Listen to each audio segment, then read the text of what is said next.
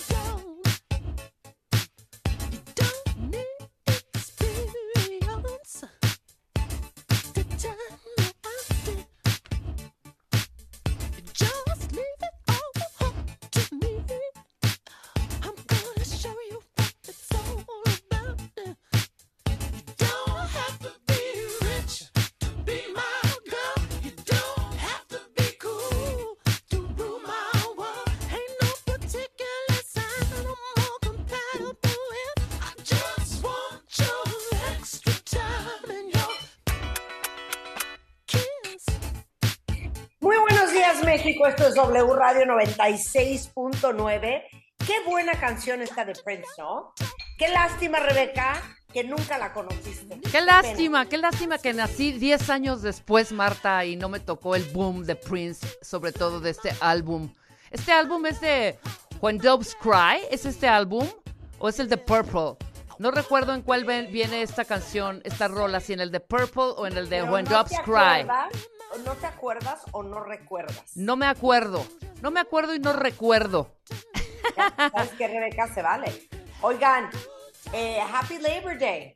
Hoy es Día del Trabajo para todos los que están escuchándonos en Estados Unidos. Pues hoy están en la risa y risa. Hoy es día del, Hoy Labor que Day, día del trabajo. Claro. Muy bien. Hoy es lo que viene siendo su fin de semana largo. Y hoy es el, el- eh, también el Brother and Sister Day, eh, Marta. El, el día del hermano y la hermana.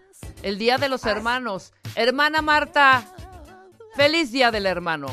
Hermano. Rulo, hermana Constanza, hermana Liliana, feliz día del hermano.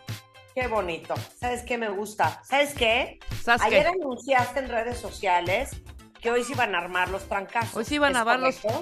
Sí, los porrazos. Es correcto. Es más, que la suelte Rulo. Suéltala, Rulo.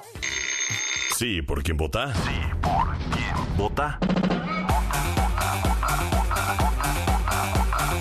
Marta de baile abre las líneas. Llama. Marca ahora. ¡A jugar! ¿Estás lista? ¿Arranco?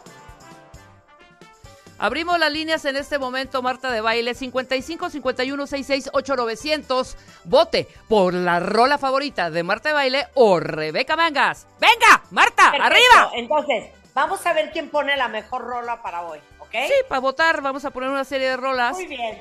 A Yo los cinco a votos, ¿ok? A los cinco votos. Yo los voy a sorprender porque les digo una cosa. Hoy es lunes. Ya es septiembre. Se va a acabar el año. Hay una cierta ansiedad en el ambiente porque, híjole, ya solo me quedan cuatro meses para ejecutar.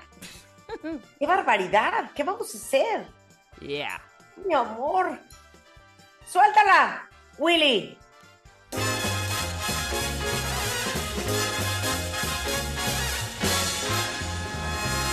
La vida es una tómbola, tom, tom, tómbola. La vida es una tómbola, tom, tom, tómbola. De luz y de color, de luz y de color.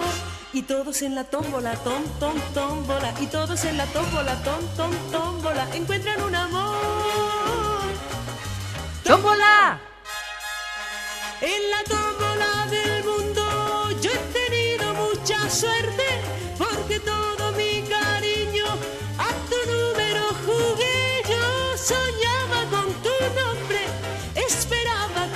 conocerte y la tómbola del mundo me premió con tu querer porque la vida es una tómbola, tom, tom, tómbola. La vida es una tómbola, tom, tom, tómbola. ¡Qué joya! Esta es Monabel, ¿no? Por supuesto. Esta es la gran Monabel. Con esto voy yo, cuentavientes. Muy bien. Si quieren votar por mí, esta es mi canción. Se llama Tómbola. Ay, sí. Se la llama ¿cómo? Se llama Lotería. Claro que tómbola. Se llama Tómbola y la, y la canción es de Monabel. Ajá. Si quieren votar por mí, adelante, Rebeca. ¿Con qué matas tú? Voy yo, mato, mato con esta y va dedicada, ahora que estás y que estoy viendo a nuestra amiga Victoria ahí. Yo voy con esta, ¿cómo no? ¿Cómo no? A ver. Venga, súbale. ¿Cómo no? Qué bonito. ¡Qué bonito! Venga. Y dice así. Días como hoy hacen que el mundo gire, pues el sol temprano se coló por las ramas del árbol que hay en el jardín. El ave cantó, la rosa que esperaba ya brotó. Y por si fuera poco al salir a la calle, contigo me encontré. ¿Cómo dice Marta? Solo te miré y sin decirte nada te abracé y juntos caminamos todo el día. El mundo a nadie más pertenecía. Días como hoy hacen que el mundo gire. como hoy. Perfecto. Esto es lo que hay que matar. Ahí están. ¿Qué prefieren? ¿Esta de Angélica María o la de la tómbola? Exacto. El teléfono es 55 51 668 900 01800 718 14 14. Llámenos aquí a la cabina de W Radio y díganos por quién vota. ¡Súbele, Rulo! a la calle, contigo me encontré. Solo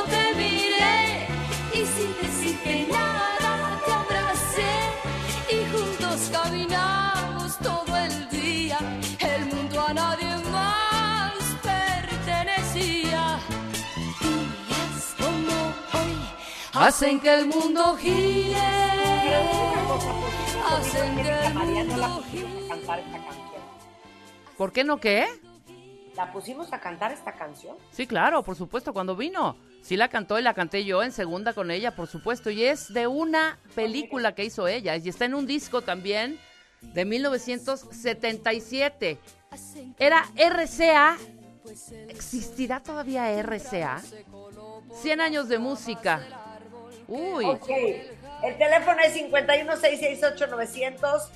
Eh, Oye, Marta, nadie nos está hablando. ¿Qué les pasa? Marquen el ¿Eh? teléfono, cuentavientes. O sea, por supuesto, Wake Up es lunes, ya entendemos, pero pues es Ok, pero ¿cómo es el teléfono? 55 51 66 8 900 cuentavientes. 55 51 66 8 900 o lo que viene siendo el 55 51 66 8900. Marquen, Por eso, y llamen. distancia, Cero- Y el, y el- el 800. Ajá, 718 1414. Venga, venga. Ok, ¿quién ganó? ¿Rebeca o yo? Ajá. Ay, cuelguen el Sí, bueno, por quien vota. ¡Qué bárbaros! No entra, está- ¿Seguro que las líneas están bien? No puede ser posible que a las 10 con 9 estemos conminando a la cuenta a que llame y nadie habla. ¡Rin, rin, rin, rin! ¡Venga!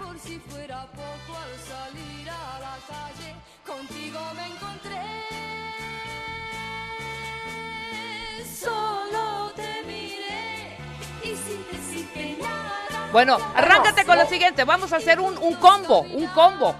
Échate un combo de tres mientras la gente Ok, se decide a marcar y a jugar, hombre. ok. Yo voy a poner una belleza Venga, que suena así. así. Pero me déjame mandársela Rulo rápidamente. ¿Estás Híjole. o voy? Vas, ¿Voy? vas. O sea, porque ya estamos en el remix del remix. Voy con esta yo, mi segundo combo. Arriba, adelante. ¡Wow!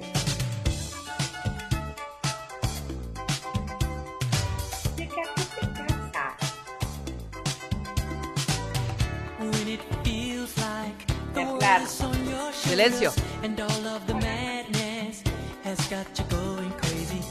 It's time to get out. Step out into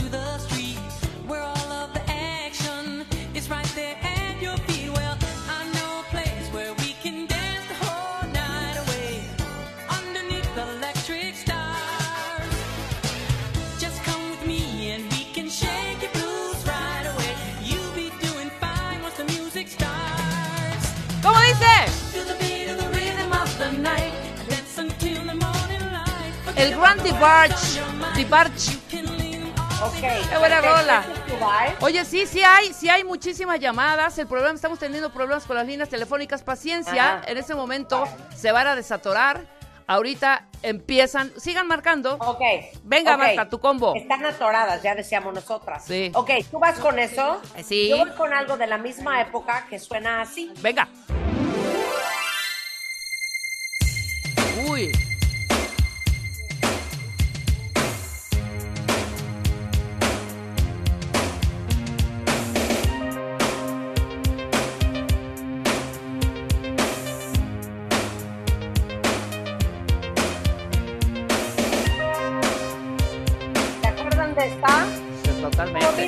1985 de Timex Social Club y es Rumors.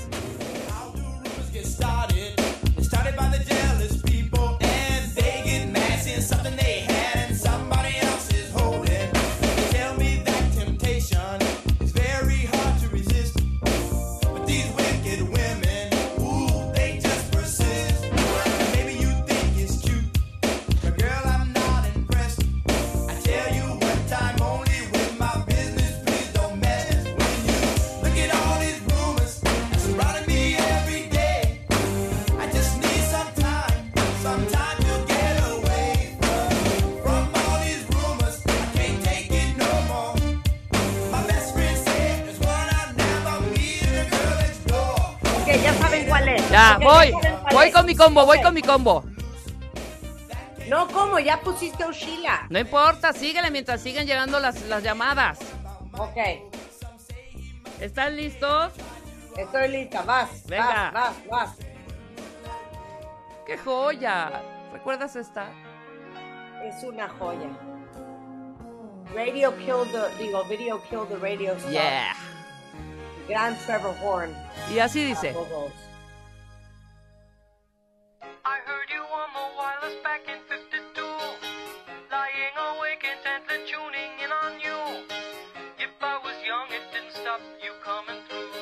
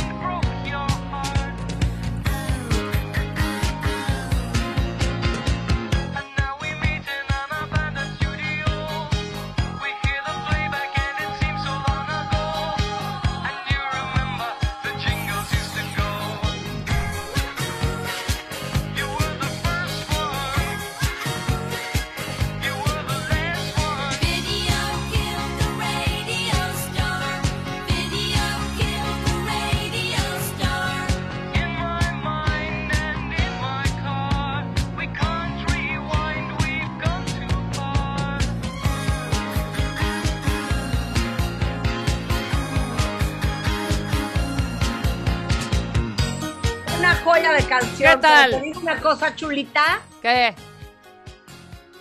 Me la, ya sabes que. Reviéntala. Familia. Suéltala, mi rulo. Venga. Chala. Suena. Uy. No, eso no es rulo. Eso no es rulo. Esa no es. Esa no es. Ahí está. estoy. Y yo voy con el. ¿Te acuerdas de esta joya?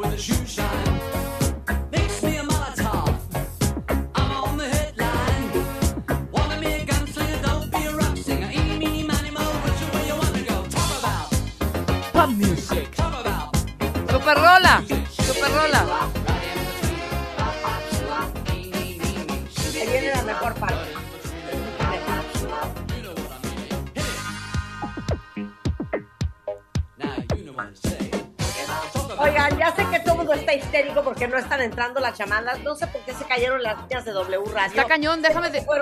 Déjame decir, totalmente, déjame decirte que hay ahorita cinco ingenieros aquí en la cabina radio, y es verdad, tratando de solucionar porque han saturado las líneas, cuentavientes. No importa, sigan marcando, de eso se trata. Voy yo, ¿cómo no? Y la mezclo con esta, ¿se acuerdan de esta?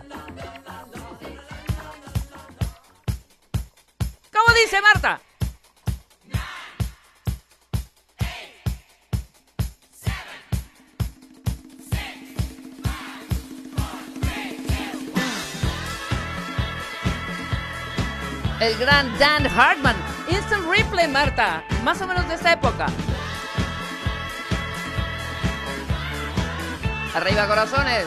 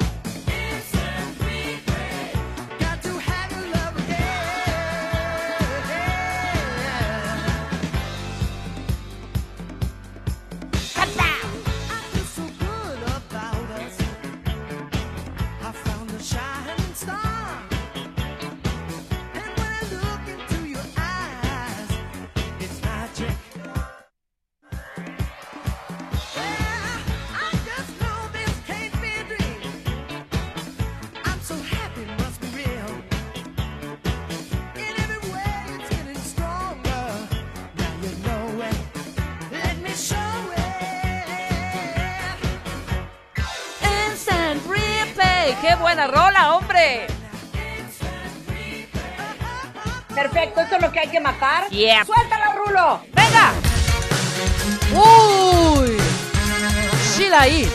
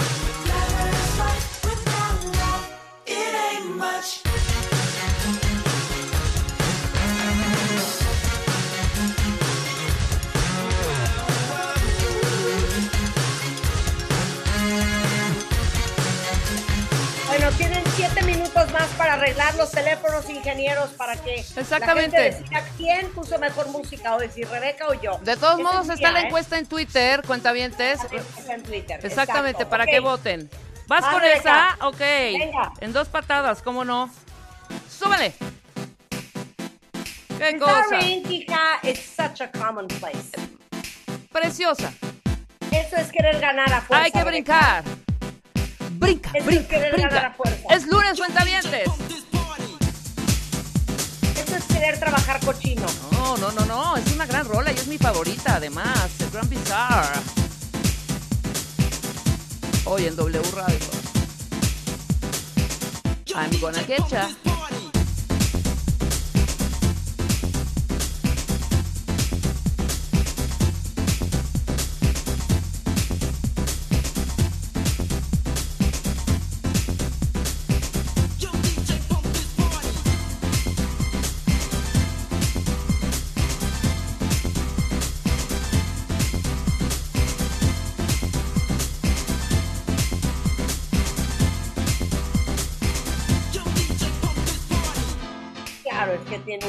Infernal, pero acuérdense que pueden votar por Twitter, cuentavientes.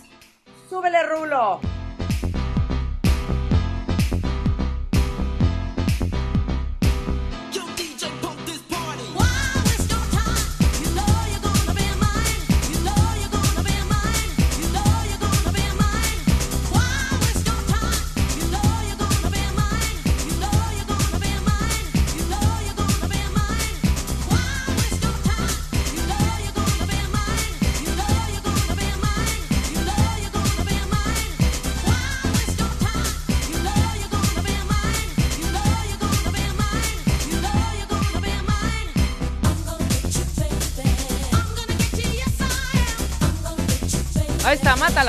Perfecto, eso es lo que hay que matar. Mátalas callando. Échame la mía.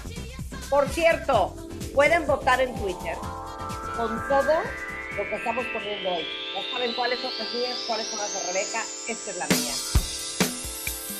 Es una joya de joyas. Esto es totalmente discotequero, setentero. Solamente gente con gusto refinado podría entender esta gran canción. Es The Jazz Band.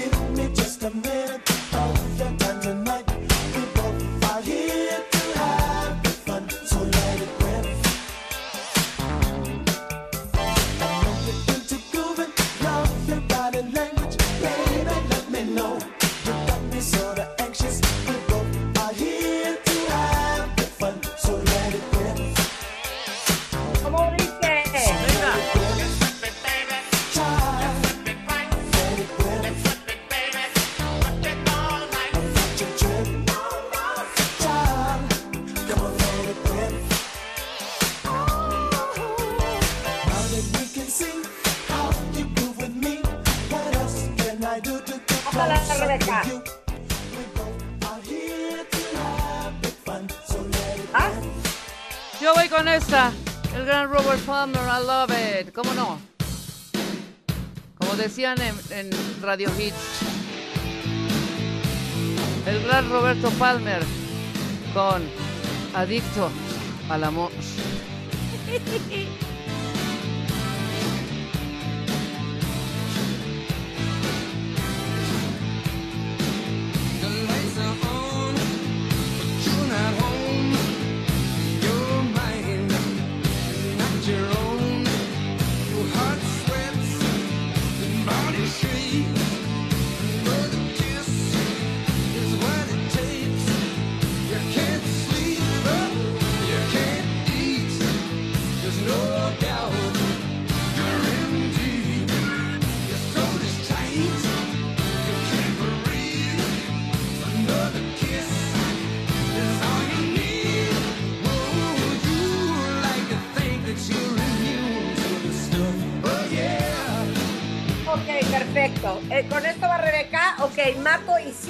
final de por quién vota, que lo estamos haciendo a través de Twitter, porque por alguna extraña razón las líneas de W Radio se cayeron. Colapsaron, señores. ¿Quieren ponerse de buenas este lunes? ¡Suéltala, Rulo! Venga. Para todos los que a pesar de todo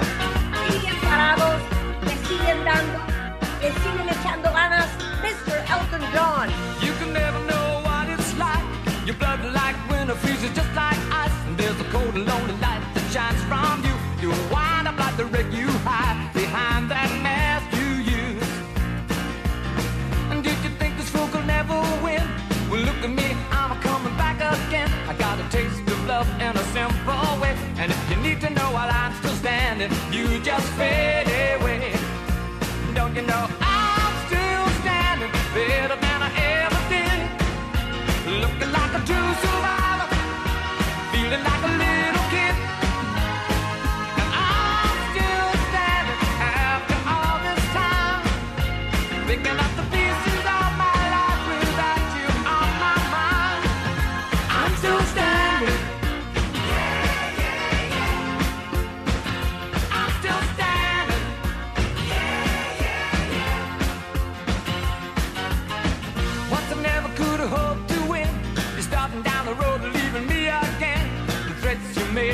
cut me down. And if my love was just a circus, you'd be a clown.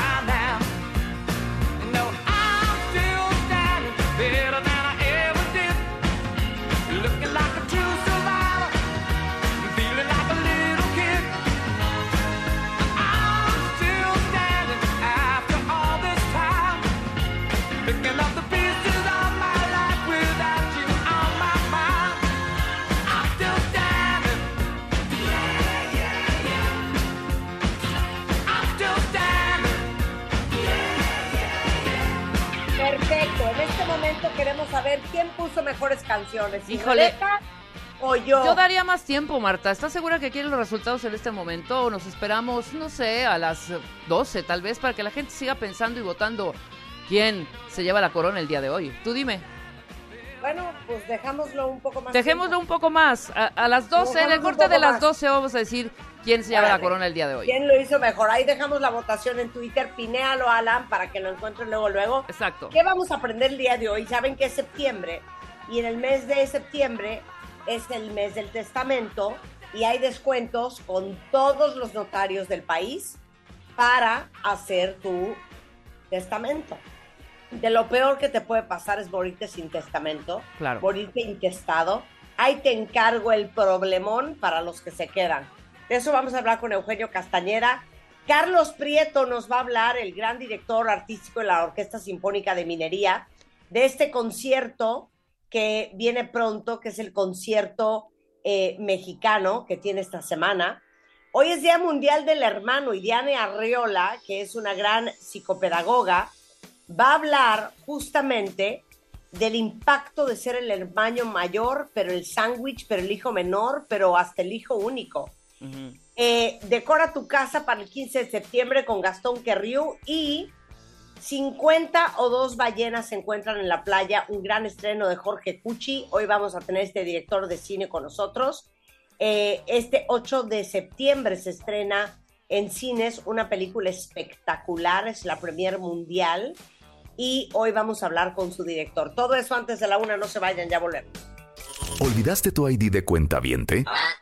Recupéralo. En martadebaile.com.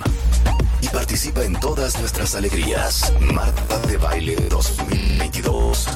Estamos de regreso. Y estamos donde estés. Estamos de regreso en W Radio. Bueno, como les decía, cuentavientes, es el mes del testamento. Y uno de los grandes problemas de morirse, aparte de morirse, es morirse sin el testamento. Entonces, hoy invitamos a el notario 211 de la Ciudad de México, eh, consejero del Colegio de Notarios de la Ciudad de México y de la Unión Internacional del Notariado, miembro de la Comisión de Comunicación Social del Colegio de Notarios de la Ciudad de México, Eugenio Castañeda, porque ustedes saben que el mes del testamento es el mes de septiembre y este mes hacen muchos descuentos los notarios de todo el país. De hecho, déjenme decirles unos fun facts. España, increíblemente, es uno de los países donde más se hacen testamentos en el mundo y el primero en Europa. Y esto es porque es regalado, o sea, cuesta 700 pesos, aparte de que hay muchos notarios. Eh, y, por ejemplo, en México hay 4.100 notarios y aún así, increíblemente, la cultura testamentaria es súper baja. A nivel nacional, el porcentaje de personas con testamento es de menos del 5%, es decir, una de cada 20 personas. ¿Por qué crees que la gente no hace testamento en México, Eugenio? Pues yo creo que porque nos falta eh, cultura de prevención y porque curiosamente, Marta, a pesar de que eh, nos burlamos de la muerte y festejamos el Día de Muertos y comemos pan de muerto, le tenemos miedito a la muerte y creemos eh, equivocadamente que, que Es de vamos mal a... agüero, ¿no? Sí, sí, sí, que, que de alguna manera vamos a invocar a la muerte. Y además porque vamos dejando, vamos pateando el bote, ¿no? Y vamos dejando las cosas al final y pensamos, pues a veces le preguntas a la gente y te dice, pues es que no pienso morirme, no tengo pensado morirme próximamente, pero es tanto como no contratar un seguro de tu coche porque dices, es que no tengo pensado chocar o que me lo roben. Hay una falta de cultura de prevención y pues por eso esta campaña informativa y esta campaña de reducción de costos de cada año eh, es tan importante. Ahora, quiero que aclares lo primero. Mucha gente cree que como no tiene grandes cantidades de dinero, de propiedades o de bienes, no necesitan hacer un testamento. Bueno, mira, esto es una falsa creencia y es una posición equivocada porque, en primer lugar, puedes tener un testamento muy, un patrimonio muy modesto o inclusive no tener un patrimonio eh, alguno, pero uno, si tienes hijos, es importante que hagas testamento. Y además, no sabes cuando tú faltes qué vas a tener. A lo mejor ahorita estás construyendo un patrimonio modesto y el día de mañana pues vas a tener un departamento, una casa propia, un terrenito y lo que no quieres es dejar problemas, ¿no? Hace poco escuchaba yo a un, un colega, eh, decía que hacer testamento es un acto de amor, es un acto de Claro. amor hacia tu familia, es un acto de responsabilidad. ¿No? ¿Por qué? Porque vas a evitar problemas, porque vas a evitar que la familia se desuna, vas a dejar eh, claras las cosas, vas a, de alguna manera a trascender. Y yo creo que esto es lo, lo importante de uno eh, hacia su descendencia, hacia su familia, ¿no? El que haya una, una trascendencia, el que tu familia te recuerde con cariño, no solamente por lo que les dejes materialmente, sino por esa enseñanza y ese sentido de responsabilidad. ¿no? O sea, encima de que te van a llorar, dejaste un desmadre, Pues sí, dejaste a todo el mundo emproblemado, es que es el colmo, es el colmo. Es más, es increíble la cantidad de gente que se muere sin servicios funerarios. Y ahí anda toda la familia viendo de dónde sacan dinero para comprar el ataúd. No, es que eso no es posible. A ver, pero quiero que expliques qué, qué viene incluido. O sea, ¿de dónde hasta dónde en un testamento?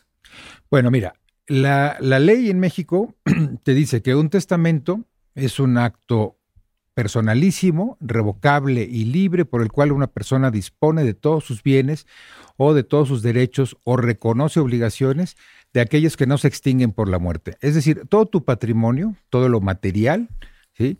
pero también eh, aquellos derechos que puedas tener sobre ciertas cosas y que no se extingan por la muerte.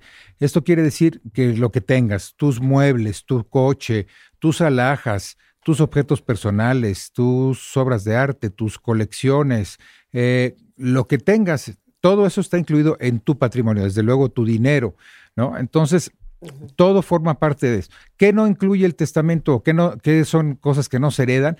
Bueno, oye, pues eh, tú estudiaste muchos años para obtener una licenciatura, bueno, pues tu título de licenciado o de ingeniero o de doctor, Obvio, pues eso obvio, claro, no, se, no se lo vas a... No, te lo aclaro porque, porque ante- a- a- antiguamente eh, había, había oficios o títulos que se heredaban, ¿no? Y este, los títulos nobiliarios, por ejemplo, en los países donde hay eh, monarquía, pues también se heredan. Pero no, en, eh, todo aquello que... si ¿Las tú eres- plazas de los maestros se heredan? ¿Las qué? Las plazas de los... ¿No? bueno, ya ves que es muy común que se bueno, estén- a ver, pues no, yo- no, no oficialmente, ¿no? O Yo sea, tú no- habría pensado que se podrían heredar. no podrías, no podrías pensar que las plazas eh, de maestros se heredan, por lo menos no oficialmente, ¿no? Tampoco las notarías se heredan, como algunas personas dicen, ¿no? Eh, pero todo aquello que no se extingue por la muerte, todos derechos y obligaciones que tú tengas, trans- se transmiten, ¿no? También las deudas que tengan, en un momento dado, se transmiten a tus herederos. A ver, un sofá en tu casa, la enciclopedia británica de tus papás, tu colección de CDs, eh, estoy pensando en qué puedan tener, todos los muebles de su casa, eh, el reloj que te dio tu abuelo el día que te graduaste. O sea, si ustedes quieren que sus cosas queden en las manos correctas, eso se pone en un testamento. O sea, una cosa es poner mi heredero o mis herederos universales son mis hijos. Ajá, eso es tan grande que entonces los hijos se empiezan a pelear. No, es que mi mamá me dio esa vajilla. Tú lo dijiste. Hay abuelitas que han regalado un cuadro 23 veces a 23 nietos diferentes. Entonces, ¿puedes ser muy específico, Eugenio, en tu testamento? Sí puede ser tan específico como tú quieras, ¿no? Quizás no siempre es lo más aconsejable, salvo que tengas realmente objetos que tengan un valor económico o un valor sentimental especial y tú quieras que queden para determinada persona. ¿No? En este caso, sí es recomendable hacer un, listado y el notario, no- la notaria con la que tú vayas, te van a asesorar para que eh, tú dejes, en este caso se llaman legados, cuando tú dejas específicamente bienes a determinada persona. Estos no son herederos, son legatarios y el objeto de los mismos son los legados. Entonces dices el cuadro, la vajilla, eh, los cubiertos, el mueble, lo que sea, lo vas distribuyendo de esa, de esa forma. Y cuando, como tú bien acabas de decir, cuando hablas de un patrimonio en general, instituyes herederos a título universal, ¿no? Y puedes dejar recomendaciones en el testamento de la forma en que se las distribuyan o que se las rifen entre ellos y de alguna manera hagan lotes eh, que terminen constituyendo partes iguales. Eh, de manera que se facilite la cosa, ¿no? Pero también eh, muchas veces puede ser que tú dejes una cosa en tu testamento y ese bien ya no exista en el momento que tú falleciste, porque lo vendiste, porque lo regalaste, eh, y entonces ya no existe. Entonces, eh, por eso es, eh, importante acudir al notario para que te asesore de la forma adecuada para redactarlo, ¿no? Ok, danos ejemplos que le quede muy claro a la gente de es que yo pa' qué si yo no tengo nada. Bueno, mira, si no tengo nada ahorita, o considero que no tengo nada, pero tengo hijos, ¿sí? Es importante el testamento porque en el testamento les puedo designar a mis hijos menores de edad o incapaces un tutor. Un tutor para que vea por su persona y por sus bienes en el, en el caso de que eh, faltemos los padres que ejercemos la patria potestad. Esta es una cosa importante. ¿no? Eh, ahorita... A estoy- ver, porque sépanselo, es que la semana pasada estuvimos hablando con Ana María Kudish sobre la pensión alimenticia y todos los merequeteques con los exes. Si tú estás divorciada o, o- o- o nunca te casaste con el fulano, tus hijos tienen un papá, esté presente o no esté presente, sea buen papá o no sea buen papá. Si tú te mueres, la custodia de tus hijos pasa automáticamente al padre. Así ¿Estamos es. de acuerdo? Así es, sí. Salvo que haya perdido Oye, la es patria que yo no quiero, claro, yo no quiero que mis hijos los críe su papá en el caso de que yo me muera o su mamá. Bueno, ahí no puedes ¿Qué hacer, procede? mientras el padre conserve la patria potestad o la madre conserve la patria potestad, No hay nada que hacer. no hay nada que hacer si el otro falta. No, solamente si ha habido un procedimiento eh, de carácter judicial en el ámbito familiar, donde el juez condene al padre o a la madre a la pérdida de la patria potestad, entonces en ese caso, si falta la madre o el padre que la ejercen, entraría la tutela, ¿no? Entraría la tutela en el- Ahora. en el, testamento, eh, del testamento. Ok, tú tienes la patria potestad de tus hijos y te mueres sin testamento. Cuando a lo mejor tú querías que tus hijos los criara tu amiga Victoria. Bueno, pues ¿qué pasa ahí? Uno, los abuelos, paternos o maternos, según lo decide el juez, van a ejercer entonces la patria potestad. Pero resulta que en muchos casos los abuelos o ya son gente muy mayor, o es gente enferma, o es gente con la que los nietos no se llevan, ¿sí? Y entonces, pues los, les vas a imponer a los abuelos y a los hijos una carga eh, de incomodidad y lejos de favorecerlos, los vas a perjudicar. En cambio, si tú en tu testamento les designas como, tu, como tutor o como tutriz a tu comadre Victoria, porque confías en Claro. ella, porque se lleva bien con tus hijos, porque ella a su vez tiene hijos de la misma edad, etcétera, pues entonces vas a, a resolver un problema y no vas a dejar esa contingencia al aire, ¿no? Claro, o sea, pienso en todas ustedes que son mamás solteras, que tienen la patria potestad de sus hijos. Si no tienen testamento, esos niños se van a ir a sus abuelos. Punto y se acabó. En la circunstancia en que estén. Ahora, si no Y hay el abuelos, juez, sí, claro, y si no hay abuelos. El ¿qué problema es que si no hay abuelos y no los designaste un tutor en el testamento, entonces el juez les va a nombrar un tutor. Y ese es otro problema, porque ¿a quién les va a nombrar tutor? ¿no? ¿Quién se va a aventar el tiro de aceptar una tutela cuando eh, a lo mejor incluso, bueno, hay, hay, hay tutores eh, que de una lista de tutelas, ¿no? De, de un consejo de tutelas que en un momento dado pueden ser designados por el juez, aunque ni siquiera conozcan a los niños, ¿no? Claro. Oye, ahora, otra pregunta. ¿Tú puedes heredar a quien quieras? En México existe lo que se llama la libre testamentifacción. Contrario a lo que Danos ejemplos. lo contrario a lo que ocurre en otros países, en, en España, por ejemplo, en eh, Alemania, en Francia, existen eh, porciones legítimas que se llaman, que son forzosas. Es decir, dos terceras partes o tres cuartas partes tienen que corresponder forzosamente a los descendientes, ¿no? A los hijos. Ajá. En México no. En México tú puedes, mediante tu testamento, dejarle tu herencia a quien tú quieras. No necesariamente a tus Oye, hijos. que mis hijos se van a quedar llorando. Pues se van a quedar, mira, se Mi van a quedar- mamá decidió que a mí no me toca ni un centavo. ni modo, ¿no? Eh, tienes esta absoluta libertad. La única limitante, y seguramente te lo debe haber dicho Ana María, es la obligación de dejar alimentos. Si tú tienes hijos menores de edad o incapaces que son de eh, acreedores alimentarios de, de una persona, ya sea del padre o de la madre, tienes forzosamente que dejarles alimentos, es decir, casa, vestido y sustento, lo que llamamos, ¿no? Eh, al mismo nivel al que estaban acostumbrados cuando, cuando este, tú vivías. Entonces, tú puedes dejarle tu herencia a quien tú quieras y la única limitante es dejarle alimentos a aquellos que tienen derecho, ¿no? Si son hijos menores de edad, hasta que alcancen la mayoría de edad. Claro.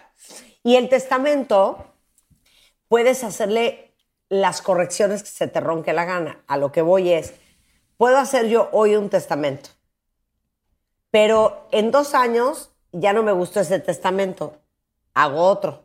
Puedes hacer testamento, no o en sea, dos años. corrijo el otro. Puedes hacer testamento la semana que entra, el mes que entra, dentro de dos años o dentro de diez. Siempre el último testamento va a revocar a los testamentos anteriores y en ese caso eh, tú vas a, a- a resolverlo de esa forma. eh, Si cambias de opinión, si cambian las circunstancias, si alguna de las personas que designaste en tu testamento ya no están, se fueron a vivir fuera, fallecieron, etcétera, siempre tienes la oportunidad de cambiar tu testamento.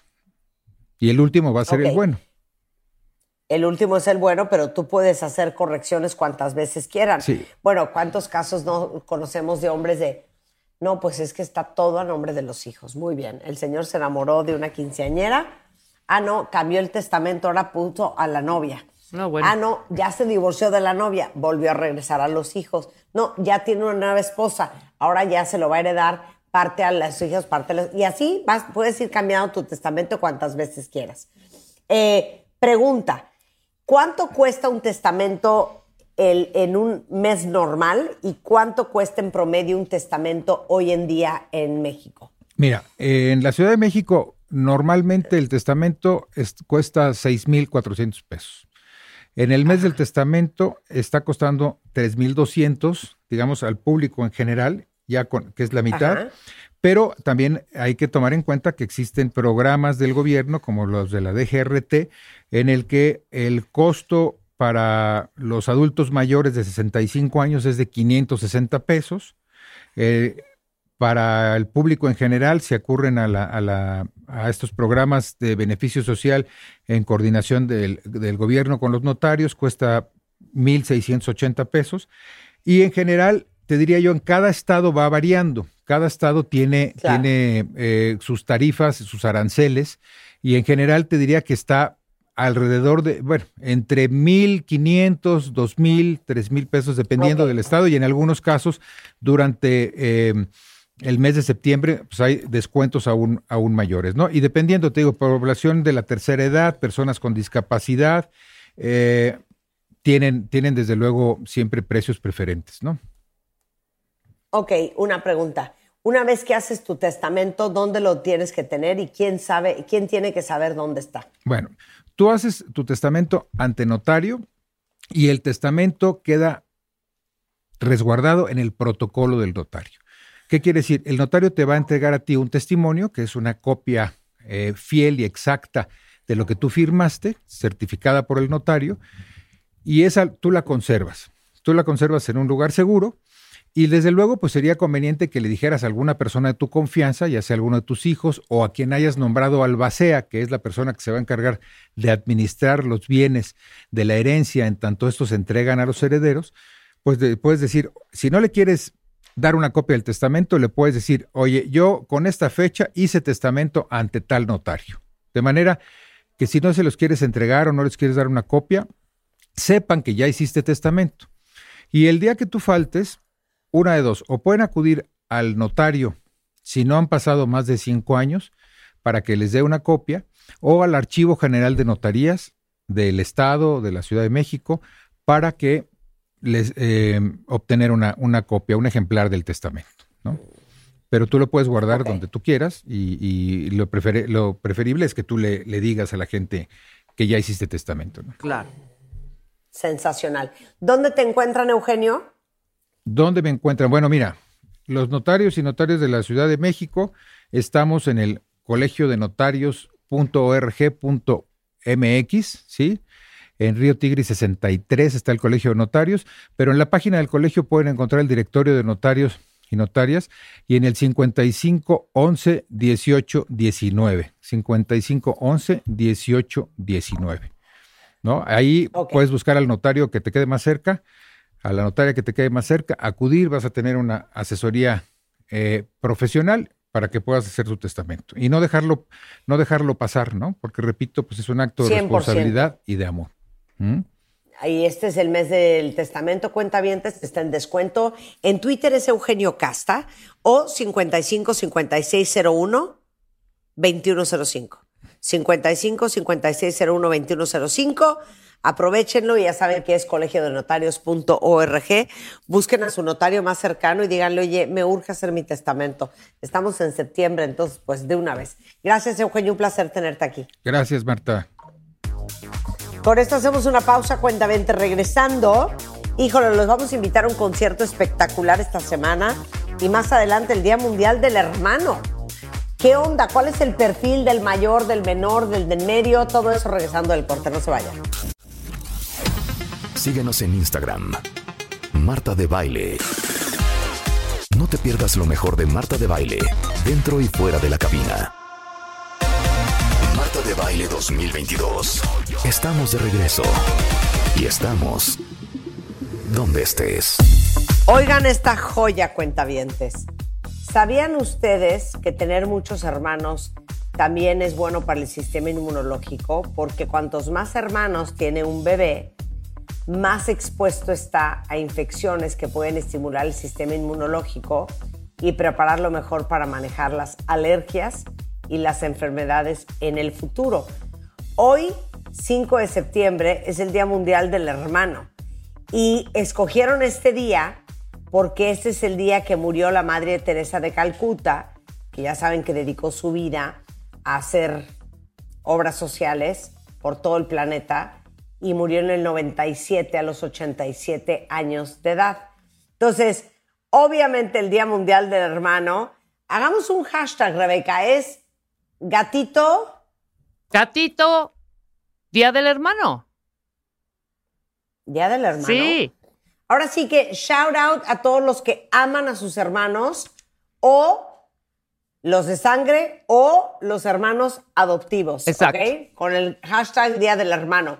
Está con nosotros a Diana Arreola, es psicopedagoga, conferencista sobre estrategias y herramientas en la innovación educativa, la agilidad emocional, este, inclusión, perspectiva de género. ¿Cómo influye la presencia de los hermanos en tu vida? Es que ahora sí que uno no extraña lo que no conoce. Todos los que son hijos únicos, pues no saben lo que es tener hermanos. Todos los que tenemos hermanos, no nos imaginamos cómo sería la vida siendo hijo único. Completamente, Marta. Qué gusto estar aquí contigo hoy.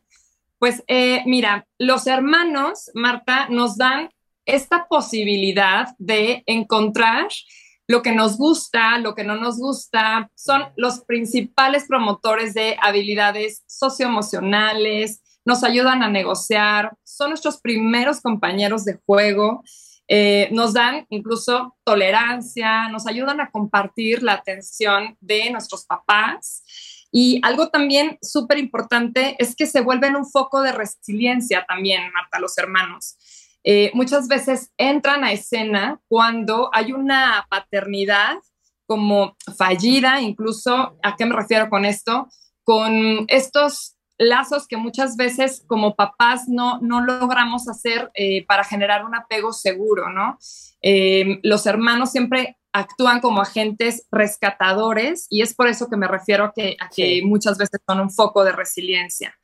Eh, los hermanos también son estos, eh, cuando tenemos hermanos y estamos, digamos que en, nuestra primera comunidad, que es la familia, estamos dentro de un mundo en el que estamos con nuestros pares eh, eh, desarrollando habilidades de juego que muchas veces no tenemos la oportunidad de desarrollar en la esfera social. Eh, a mí un- uno de los estudios que más me impacta es el, el estudio del, del bullying. Por ejemplo, cuando se, se ha demostrado, Marta, los estudios son como muy contundentes en este, eh, pues, eh, en este término, de cuando hay un, un hermano que está sufriendo bullying en la esfera social y regresa a su familia, los hermanos amortiguan, digamos que este efecto que genera el bullying, ¿no? En, la esfera social. Entonces, un hermano te puede rescatar eh, en muchísimas situaciones complejas emocionales. Siempre nos dan también la oportunidad de generar alternativas de solución, ¿no? Súper creativas. ¿Quién no se acuerda de estarse disfrazando con el hermano o de incluso tusarte el pelo, ¿no? De agarrar ahí generando esta complicidad, este, igual y tomando ahí cosas de la mamá o del papá para generar recuerdos y experiencias. Importante también que los hermanos nos ayudan a recuperar esos recuerdos que muchas veces nos es difícil a nosotros traer a la conciencia, ¿no? Si no te acuerdas tú a lo mejor de algún evento, de esas navidades, o incluso de detalles tan sutiles, Marta, como la voz de la mamá que ya falleció o la voz del papá que ya no está, eh, los hermanos en este lazo fraternal tienen la oportunidad de ayudarte a recuperar esos recuerdos a través, por supuesto, de su mirada, de su filtro, de sus creencias, pero digamos que nos ayudan también a complementar parte de nuestras historias para darle coherencia a nuestros relatos. 100%. De hecho, estoy leyendo un, un, un, un fact interesantísimo. Oigan esto. Tener hermanos hombres chiquitos, hay un estudio que se hizo en Australia que pospone la edad en que las mujeres pierden la virginidad por más de un año. O sea, no se sabe si es que a lo mejor te sientes más consciente del ejemplo que vas a hacer, del impacto que eso podría tener. Entonces, no sé, pero está interesantísimo ese estudio. Otro también muy interesante es que cuando tienes hermanos hombres mayores, hay un estudio que se hizo en Inglaterra que tienes más posibilidad de tener más dates, de conocer más hombres, que si no tienes hermanos mayores. 100%, ¿estás de acuerdo? 100% Marta, sí, porque al final el, este, los hermanos en el de género masculino te dan esta introducción al mundo de las normas, reglas sociales, de lo que sí se vale, de lo que no se vale, de cómo, de cuál es, digamos que puede ser tu alcance, ¿no? Al final, eh, en este mundo de lo masculino. Y entonces, pues ya vas a tu esfera social con un aprendizaje previo de tu familia y principalmente de los hermanos. A mí algo que, que también veo mucho en consulta, Marta, es que los hermanos, que es, es un, un punto eh, como muy, muy, digamos, polémico, los hermanos te quitan esta parte de sobreprotección que te dan los papás. O sea, si cuando hay familias en donde los papás están como súper eh, sobreprotegiendo a alguno de los, de, de los hijos, eh, siempre va a estar el hermano que dice, ¿qué crees? Que ya no vas a, ya no vas a tener esta mirada, o aquí no está mi mamá que te va a venir a rescatar, o que ya no está mi papá que te va a venir a hacer el consentido, ¿no? O sea, este hermano te da como este golpe de realidad, te centra ante la vida y te da esta probada de que, pues, eh, pues no, no siempre van a estar las cosas a tu favor. Esa también es, es una parte vital y fundamental que te genera la relación entre hermanos. Te quita la, la sobreprotección, perdón, de los padres. 100%, 100%. Ahora, a ver, ¿en qué más influye tener hermanos? Yo imagino Eh, que en cómo socializas, en cómo negocias. En tus habilidades de negociación, por supuesto, en la casa siempre tienes que estar negociando. Estamos en el constante estire y afloje con los hermanos, si es el juguete, si es la ropa, si es la plancha, si es el perfume, ¿no?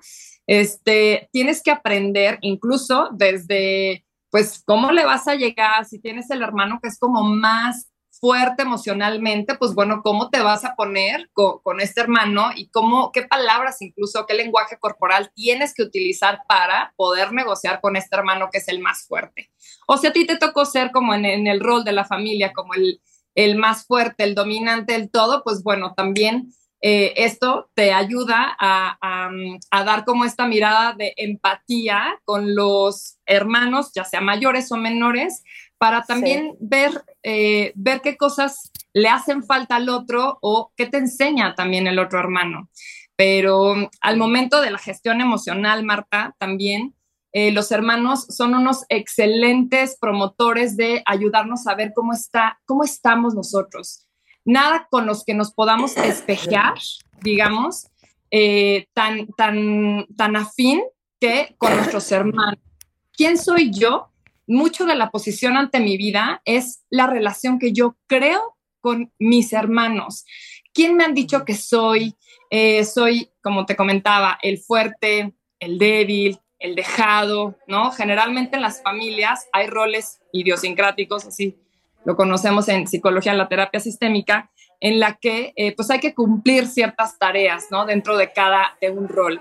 Y entonces, eh, si está el fuerte, pues está el que se deja cuidar, ¿no? Si está el dejado, pues está el dominante, como que de cierta manera se va estructurando la familia para cubrir algunos roles. Y entonces también eh, entra toda esta parte de, ocupar como tu lugar dentro de la familia.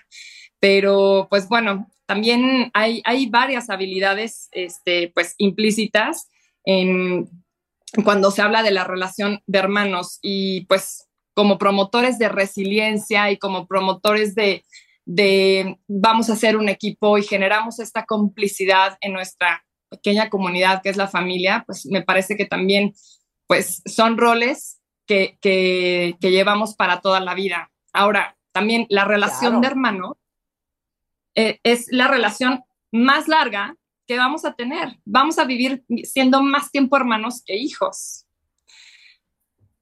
En, en nuestra, en, digamos que en la familia, vamos a vivir más tiempo en años promedio de vida siendo hermanos que siendo hijos.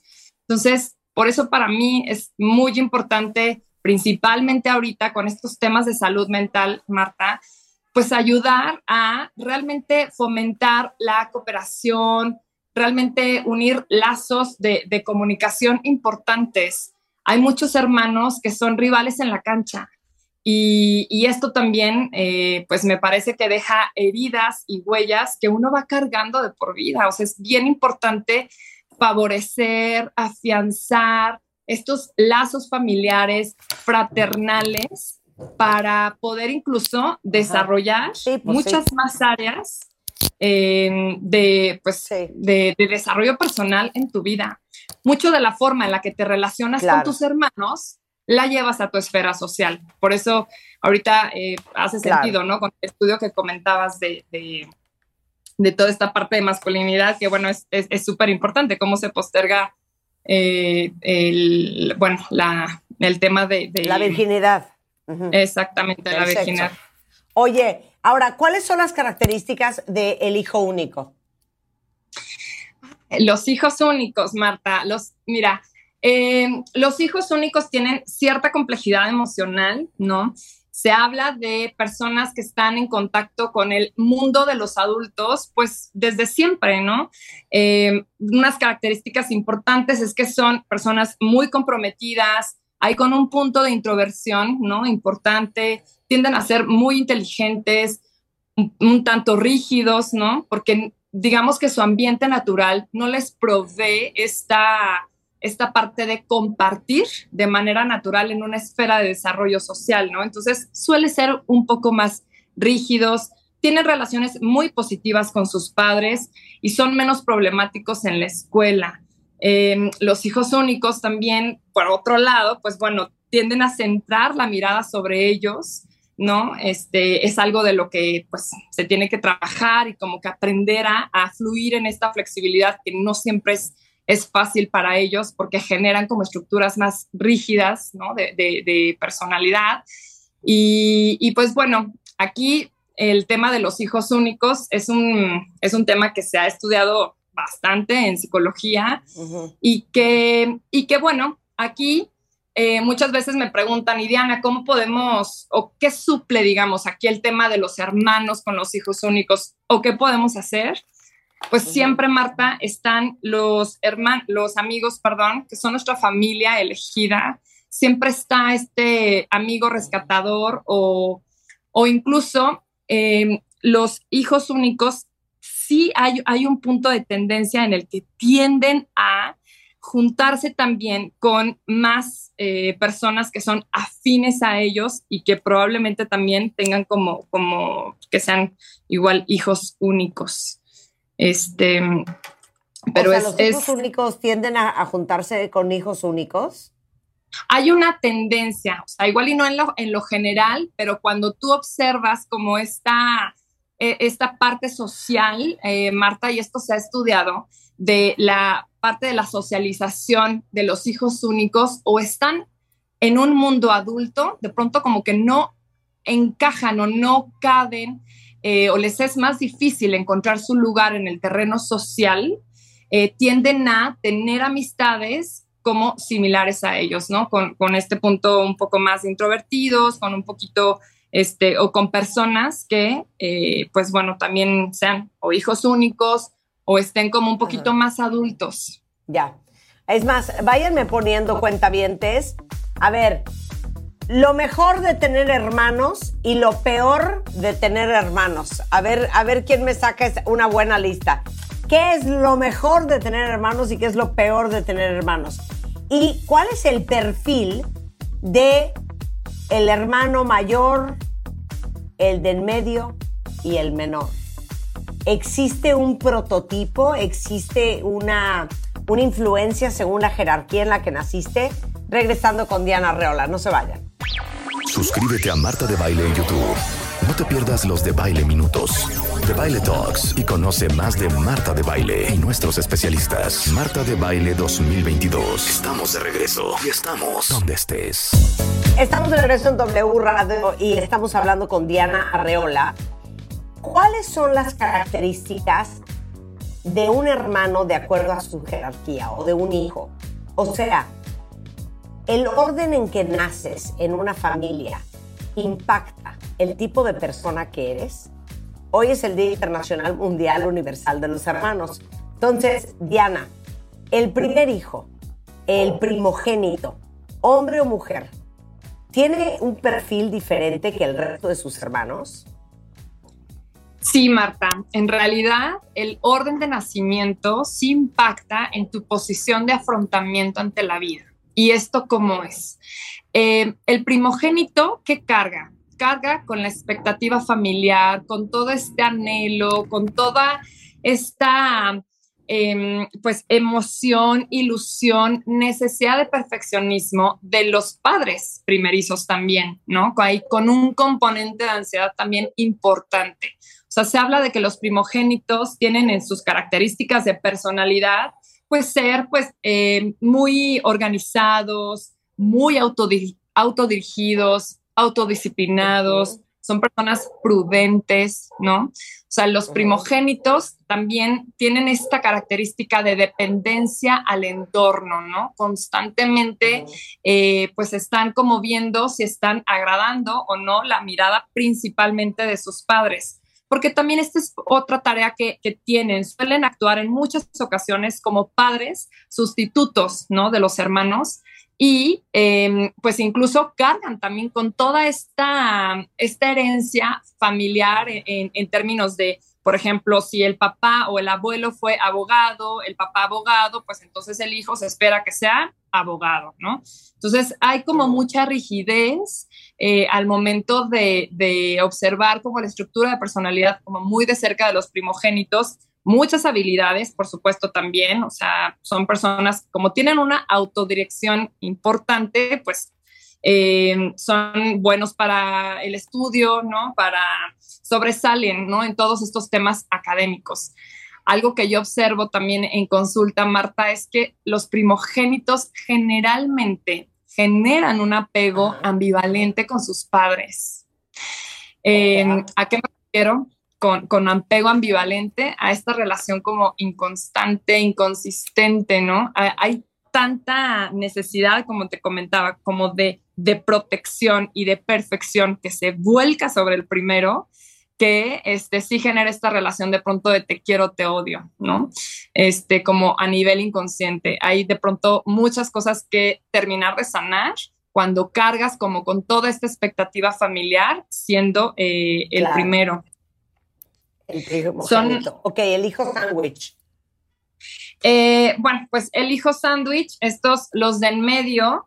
eh, mira, e- es importante, Marta, que, bueno, mencionar que para que se cumpla la regla del hijo sándwich, tienen que ser al men- tienen que ser del mismo género y no eh, rebasar, digamos que cinco, de 5 a 7 años de, de separación entre los hermanos. Esto A ver, es, por ¿cómo? ejemplo, tres mujeres, ahí sí, la, del- la del medio va a ser la hija sándwich, que cumpla con estas características emocionales y que la hermana de arriba y la hermana de abajo no se lleven más de cinco o siete años, ¿no? Cuando ya son siete años ya es otro ciclo de vida y es otro rollo. Pero bueno, características de la personalidad este, de los hijos sándwich. Eh, mira, en general suelen tener un 10% menos de atención que los hermanos mayores y que los hermanos pequeños, ¿no? Eh, los hijos sándwich, Todos los de en medio. los de en medio son, eh, pues se parecen los hijos de en medio a otros niños que son hijos del medio. ¿A qué me refiero con esto? El primogénito va a buscar sus primeras figuras de referencia, van a ser sus papás. Los hijos de en medio no. Los hijos de en medio van a buscar figuras de referencia generalmente en su entorno social. Por eso, como personas, son mucho más flexibles, mucho más sociables, más adaptables. Son los que, pues a lo mejor con el primogénito, la mamá se salía de la fiesta para irlo a dormir la siesta, ¿no? Reglamentaria. Pues con el segundo ya es el que se duerme en la silla que juntaron ahí. durmiendo en la este, cama de la, de, de la dueña de la casa. Sí. Exactamente. Sí, sí, sí. Este, tienen esta, esta personalidad mucho más extrovertida, generan, fíjate, a pesar de haber más distancia, Marta, y tener un 10% menos de atención, hay más probabilidades que el segundo genere un apego más seguro con sus padres. Y esto es porque, digamos que ya no tiene eh, la carga ni la ansiedad de los papás primerizos. Ya no tiene toda esta idea de perfección, ya no va a cargar con esa parte. El segundo Claro. ya se libera. Oye, y aparte ya le tocan papás más, le- le tocan papás con más experiencia. Por supuesto, ya le toca a la mamá que si sabe que le tiene coliquito, ya sabe cómo lo pone, lo sube, lo baja para poderlo acostar, ya no carga la angustia de la mamá preocupada hablándole diez mil veces al pediatra. O sea, el segundo, digamos que incluso Marta, en familias que son como súper religiosas, pues ¿qué creen? Que el segundo va a decir que la religión no importa tanto, ¿no? Que, que se va a conectar más con el lado espiritual. O sea, traen una carga como mucho más revolucionaria, son personas súper creativas, eh, son personas con muchos amigos, ¿no? Con los de la fiesta. Y, vienen a tener eh, familiarmente, este, vienen a, abrir este sistema de creencias, abrir esta mirada, a ponerle siempre este puntito polémico eh, que muchas veces también necesitamos en la familia para salir como de lo, pues de lo establecido, de lo estandarizado, ¿no? Como para salirnos de la norma. Muchas funciones, eh, pues, súper nobles del hijo sándwich.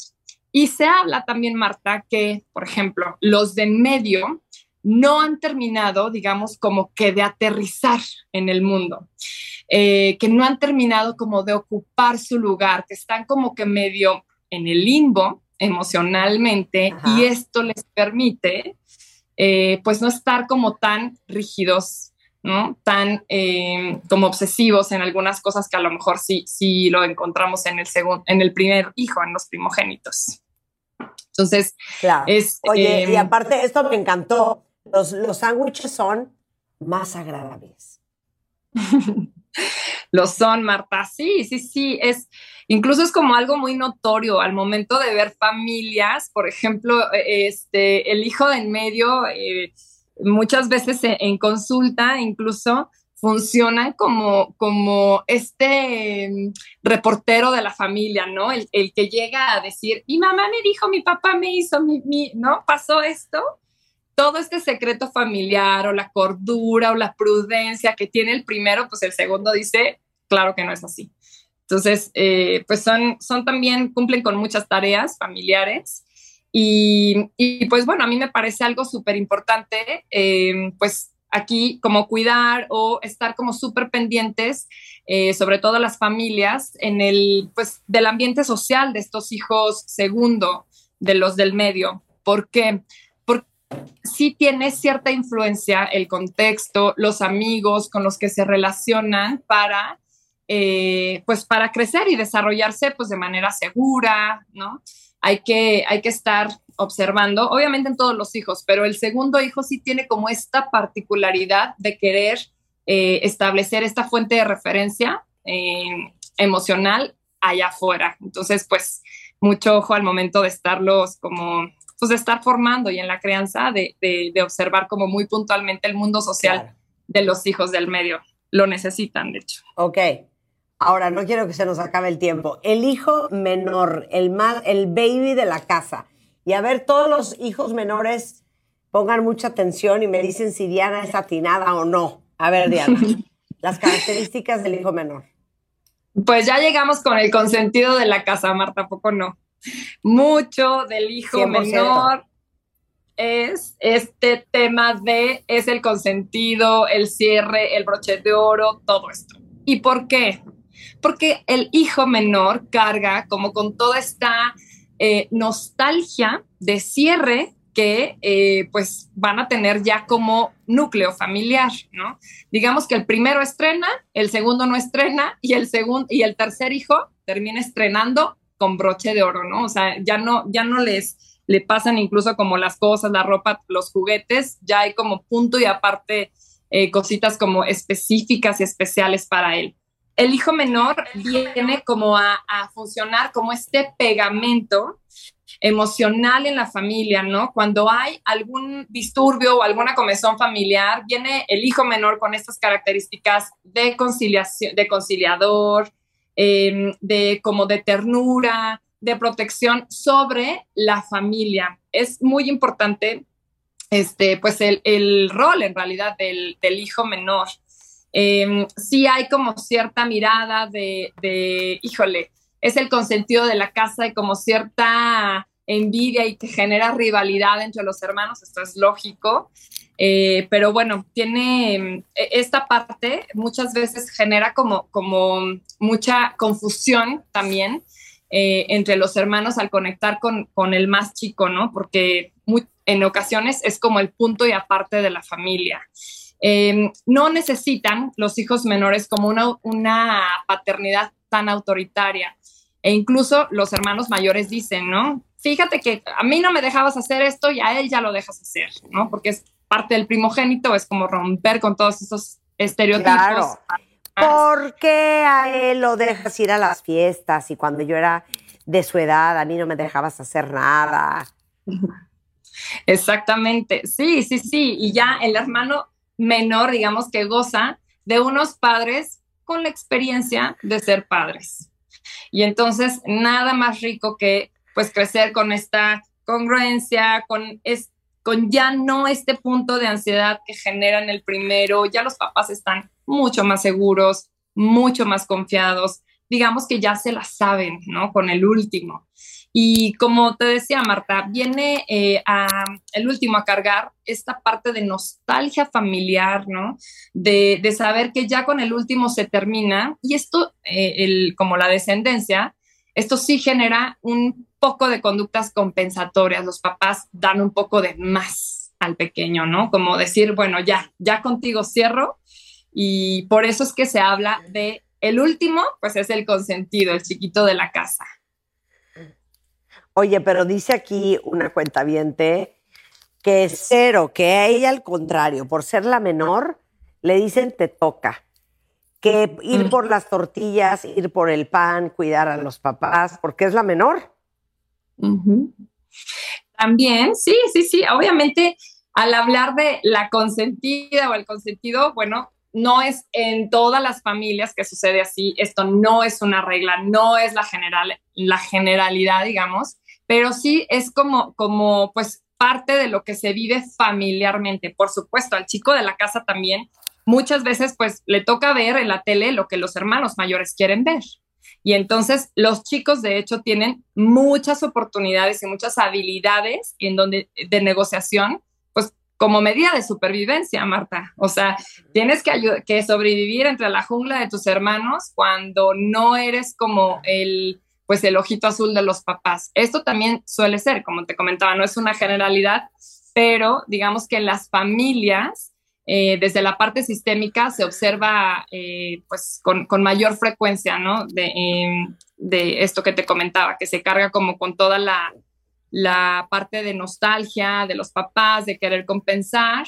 Yo también soy la más chica de mis hermanos y, y pues creo que al igual que esta cuenta igual a mí también me tocaba pues ver lo que mis hermanos querían, ¿no? Como tener este tipo de, de eres el último eslabón en la cadena alimenticia y te toca adaptarte. También más Claro. eh, cualidades de flexibilidad en los hijos menores para adaptarse a los cambios. Sí, 100%. Oye, dice aquí una cuenta que es la menor de cinco hermanos y en terapia se está dando cuenta de que muchas de sus inseguridades vienen de cómo la trataron sus hermanos desde que, era niña y hasta la fecha. Sí, mucha de la como eh, de lo de lo que somos hoy, Marta, de lo que nos contamos que somos hoy, viene de lo que escuchamos de nuestros padres y de nuestros hermanos.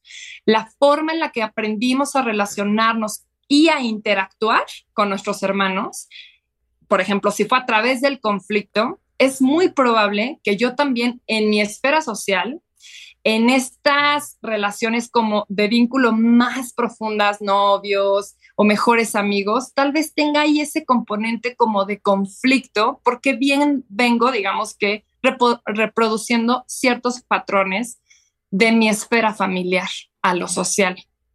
Entonces, eh, sí, como, como eh, trabajarlo, esta, esto en terapia me parece algo valiosísimo que todos necesitaríamos hacer para saber qué tanto me acomoda el lugar que yo tuve en mi familia, qué tanto checa conmigo, qué tanto me cuento la historia de quien me contaron que yo soy y quiero eh, pues resignificar también y contarme hoy una historia diferente también, qué tanto lo necesito.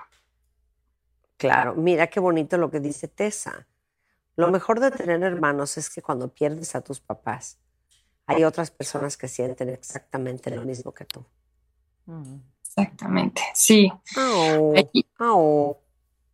el nivel de empatía que te da un hermano y el, esta cuestión fraternal, pues digamos que este, este lazo de, de sangre, este vínculo ¿no? que se genera con, con los hermanos, te, da, digamos, como, como la parte de ser un equipo.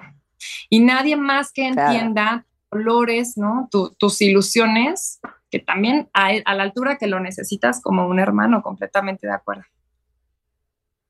Bueno, ¿dónde te encuentran? ¿Das terapia, Diana? Sí, Marta, eh, actualmente, eh, bueno, tengo mis redes, en- me pueden encontrar en Instagram como Arreola Psicopedagoga. Ahí doy talleres de gestión emocional, de crianza y disciplina positiva, eh, doy asesorías también personalizadas aparte, eh, dependiendo del motivo de consulta como de cada familia. Hago, estoy haciendo ya cada vez más trabajo virtual. Y, bueno, cada mes tengo un taller, eh, dependiendo de, digamos que de la época del año, para como, eh, por ejemplo, ahora viene uno de, la, de cómo elaboran los niños los duelos, cómo comprenden los niños la muerte, ¿no? Que ya se acerca esta parte del año en donde es importante, pues, saber eh, cómo va el duelo, eh, principalmente en niños y adolescentes. Sensacional. Diana, muchísimas gracias por estar con nosotros. Es 41 51 13 96 15. 41 51 13 96 15 es Arreola Psicopedagoga en Instagram y Diana Arrola Psicopedagoga en Facebook. Muchas gracias, Diana. Gracias a ti, Marta. Un saludo. Igualmente. regresando del corte, ¿cómo se decora bonito y de buen gusto una casa eh, para el 15 de septiembre? Gastón Querrillo es en the house. Y más adelante, Jorge Cucci, eh, director de cine, que está por estrenar el 8 de septiembre. 50 o dos ballenas se encuentran en la playa. Eh, no se vayan, eso va a suceder antes de la una. No, eh, ya volvemos. ¿Todavía no tienes ID de cuenta viente? No. Not yet, yet, yet. Consíguelo. En martadebaile.com. Martadebaile.com. Y sé parte de nuestra comunidad de cuentavientes. Marta de Baile 2022. Estamos de regreso. Estamos donde estés. Estamos de regreso a las 12 con 6 minutos de la mañana o de la tarde, como ustedes prefieran. Acomódenlo el, acomódenle el horario y el día como quieran. Y estamos precisamente escuchando este gran guapango, el guapango de Montaño, porque tenemos en la línea a nuestro querido ya amigo y hermano, y felicidades hermano, porque ellos- hoy es el Día del Hermano, nuestro querido Carlos Prieto, director artístico de la Orquesta Sinfónica de Minería. ¿Cómo estás, querido Carlos? Bien, qué gusto saludarte, Rebeca. ¿Cómo has estado tú? Muy bien, todo muy bien, esperando primicias que ahora en este mes patrio, en este mes de septiembre, traen cosas de- armadas muy padres, querido Carlos. Bueno, pues sí, mira, primero te, te quiero contar que la temporada de verano que dentro de la cual nos vimos eh, terminó con un éxito arrollador. Nunca habíamos hecho cinco galas. Hicimos cinco galas con la novena de Beethoven absolutamente sold out. O sea, no fue impresionante. Miércoles, jueves, viernes, sábado, domingo. Nunca habíamos conectado de esa manera con el público. Dímelo a mí, que yo estuve en dos. pues gracias. Sí, la verdad es que fue absolutamente inolvidable y a- queremos aprovechar para darle otro regalo al público, que son dos conciertos mexicanos que la, la orquesta tradicionalmente siempre toca en el mes de septiembre. Y en este caso me toca a mí hacerlos el 7 y el 8 de septiembre, que es este miércoles y jueves por la noche a las 8 de la noche en la sala Netza. Y el programa está pues impresionante, incluye el Guapango en Moncayo, que es lo que están oyendo, Sensemayá de Revueltas, que es una obra genial, eh, una obra nueva para orquesta que se llama Mariachitlán de Juan Pablo Contreras, la Sinfonía India de Chávez y una obra eh, em, venezolana, que es la obra invitada del concierto mexicano, que se llama Santa Cruz de Pacairigua. Es realmente un programa súper festivo y súper ameno. Estos conciertos siempre tienen un, gran éxito y yo quería invitar, quiero invitar al público, pues a que siga festejando con nosotros, sobre todo en este mes patrio, eh, con esta fantástica orquesta que acaba de tener una temporada de verano tocando las nueve sinfonías de Beethoven y tantísimas otras cosas. Pues que estén con nosotros este miércoles y este jueves a las ocho de la noche en la sala Nesa. Maravilloso. 7 y 8 de septiembre, Cuentavientes, nos invita Carlos Prieto. Es en la sala de perdón, Netzahualcoyotl, lo acabo de decir perfectamente, en Avenida Insurgente Sur 3000. Los boletos, cuentavientes, pueden meterse a boletoscultura.unam.mx o en la página de, de minería.org.mx y también en la sala. Yo ya estaría comprando mis boletos este miércoles y jueves, 8 de septiembre. A partir de las 8 de la noche se va a hacer este eh, concierto que conduce magistralmente eh, nuestro querido director Carlos Prieto. Y tenemos tres pases dobles, Carlos. No vienes con las manos vacías. No, yo nunca vengo con las manos vacías, pero sobre todo con el ánimo absolutamente lleno por, por cómo fue la temporada. Seguimos esperándote a ti y a Marta para tocar en la sección de percusiones. Acuérdate que nos estamos preparando, nos estamos preparando. Ya sacamos nuestras ollas, ya sacamos nuestros botes de basura, ya sacamos nuestras cubetas porque estamos apenas ensayando. Déjanos tantito, tantito, tantito, nada más agarrarle la, la maestría y la magistralidad para tocar los, los timbales y te vas a llevar una gran, gran, gran sorpresa, ¿eh? Ah, ¿Te acuerdas, ¿Te acuerdas de tu absolutamente memorable intento con la trompeta? Sí, claro. Pacho? Este, ahí lo tengo en video, una, una prueba igual, igual que tu inspiradísimo canto en japonés. Eso es maravilloso. Ya tendremos oportunidad de montarlo como se debe, Carlos, no solo de puras habladas, ¿ok? Claro que sí, bueno, pues no sabes cómo te agradezco y, y que inviten al público, no, no, no creo que nadie lo lamente, todo lo contrario, es, es realmente una cosa increíble cómo toca la orquesta este repertorio y con qué entusiasmo. No, claro que sí. Por eso los estamos invitando cuantamente. Ya sabes que aquí todo lo hacemos bonito, bueno y en abundancia. Y es un, eh, de verdad, un gran concierto. Y más, insisto y lo repito, con la magistralidad como conduces, mi querido Carlos. Eh, hemos tenido oportunidad de estar eh, contigo aquí en la cabina. Hemos también tenido la oportunidad de verte en vivo. eh, dirigiendo a la Orquesta Sinfónica de Minería. No saben, cuentavientes de verdad, sold out, increíble, el ambiente está padrísimo. En lugar de estar metidos en un mall, de verdad, vayan, por favor, este jueves, miércoles y jueves, miércoles 7, jueves 8 de septiembre, sala Netzahualcoyotl a partir de las 8 de la noche, estos dos conciertos mexicanos, cortesía de nuestro querido director Carlos Prieto. Te agradezco, Carlos. No, gracias Y a ti. seguramente fue- va a ser un trancazote como todo lo que han venido haciendo con estos conciertos. Gracias y por ahí cuando cuando se animen ahí estamos para para que vengan con la orquesta. Sin duda, sin ¿Eh? duda, claro que sí. Pronto, pronto, pronto. Un abrazo. Gracias. Adiós. Hasta luego. Pues ahí está, cuentavientes. Vuelvo a repetir, eh, boletos en boletoscultura.unam.mx, en las taquillas de la sala, en la sala de Zahualcóyotl, Insurgente Sur 3000, y también en la página de la Sinfónica de Minería, minería.org.mx. Y bueno, seguimos en el mes, en el mes patrio, y cómo no, cómo no, tenemos que organizar nuestra cena patria, tenemos que decorar nuestra casa, decorar ese día para todos aquellos que es una gran costumbre, ¿no? Todo el mundo está preparando este fue ya gran- sus comidas y su pozoliza para el 15 de Ya, septiembre. Fue un gran. Gastón intro. Querriu, déjame presentarte como se debe. Gastón. Querriu, nuestro querido designer, productor de eventos and wedding planner, Yes. está aquí. Para que no hagamos este 15 de septiembre como que muy clichésoso, ¿no? Sí, sí, ya aburre, para no caer otra vez en pan con lo mismo, como yo digo. Oye, pues qué maravilloso intro este guapango maravilloso para hablar de este maravilloso 15 de septiembre. ¿Qué tal? Increíble, increíble. Tenemos que ir, qué bonito. No, Pues, sabes, ¿eh? Ya me imagino, La- espectacular. toda la- esta temporada de verano fuimos como dos o tres veces. Marta fue más. Marta fue hasta los ensayos. Gracias, no de verdad, ir. imperdible, cuentavientes. sí, vayan y vean Ir estado. y sientan y vibren, porque es una, es impresionante. Sí, es una obra impresionante magnífica. escuchar a más de 100 músicos tocando y dirigidos, obviamente, por Carlos. No, no, y qué maravilla, es algo cultural y como tú dices, más vale estar ahí que encerrado en la tele, en las Sí, redes hombre. sociales, o sea, hay que aprovechar cuánto tiempo estuvimos encerrados, aprovechen y es cultura. Claro, La cultura es maravillosa. claro. bueno, ¿Qué pues hablando traes? de ¿Qué nos cultura, traes? a ver, hablando de México, para no entrar en los típicos clichés, ¿qué, qué hago? Yo entiendo que a veces se nos cierra la cabeza y al fin y al cabo no es nuestra, no es nuestra chamba. Claro. ¿Y qué hago? Voy a decorar, si quiero decorar mi casa, increíble, este 15 de septiembre, que este es el mes patrio, entonces ya tendríamos que empezar a decorar nuestras casas. Y bueno, me gusta hablar de México. México es maravilloso, es un país encantador.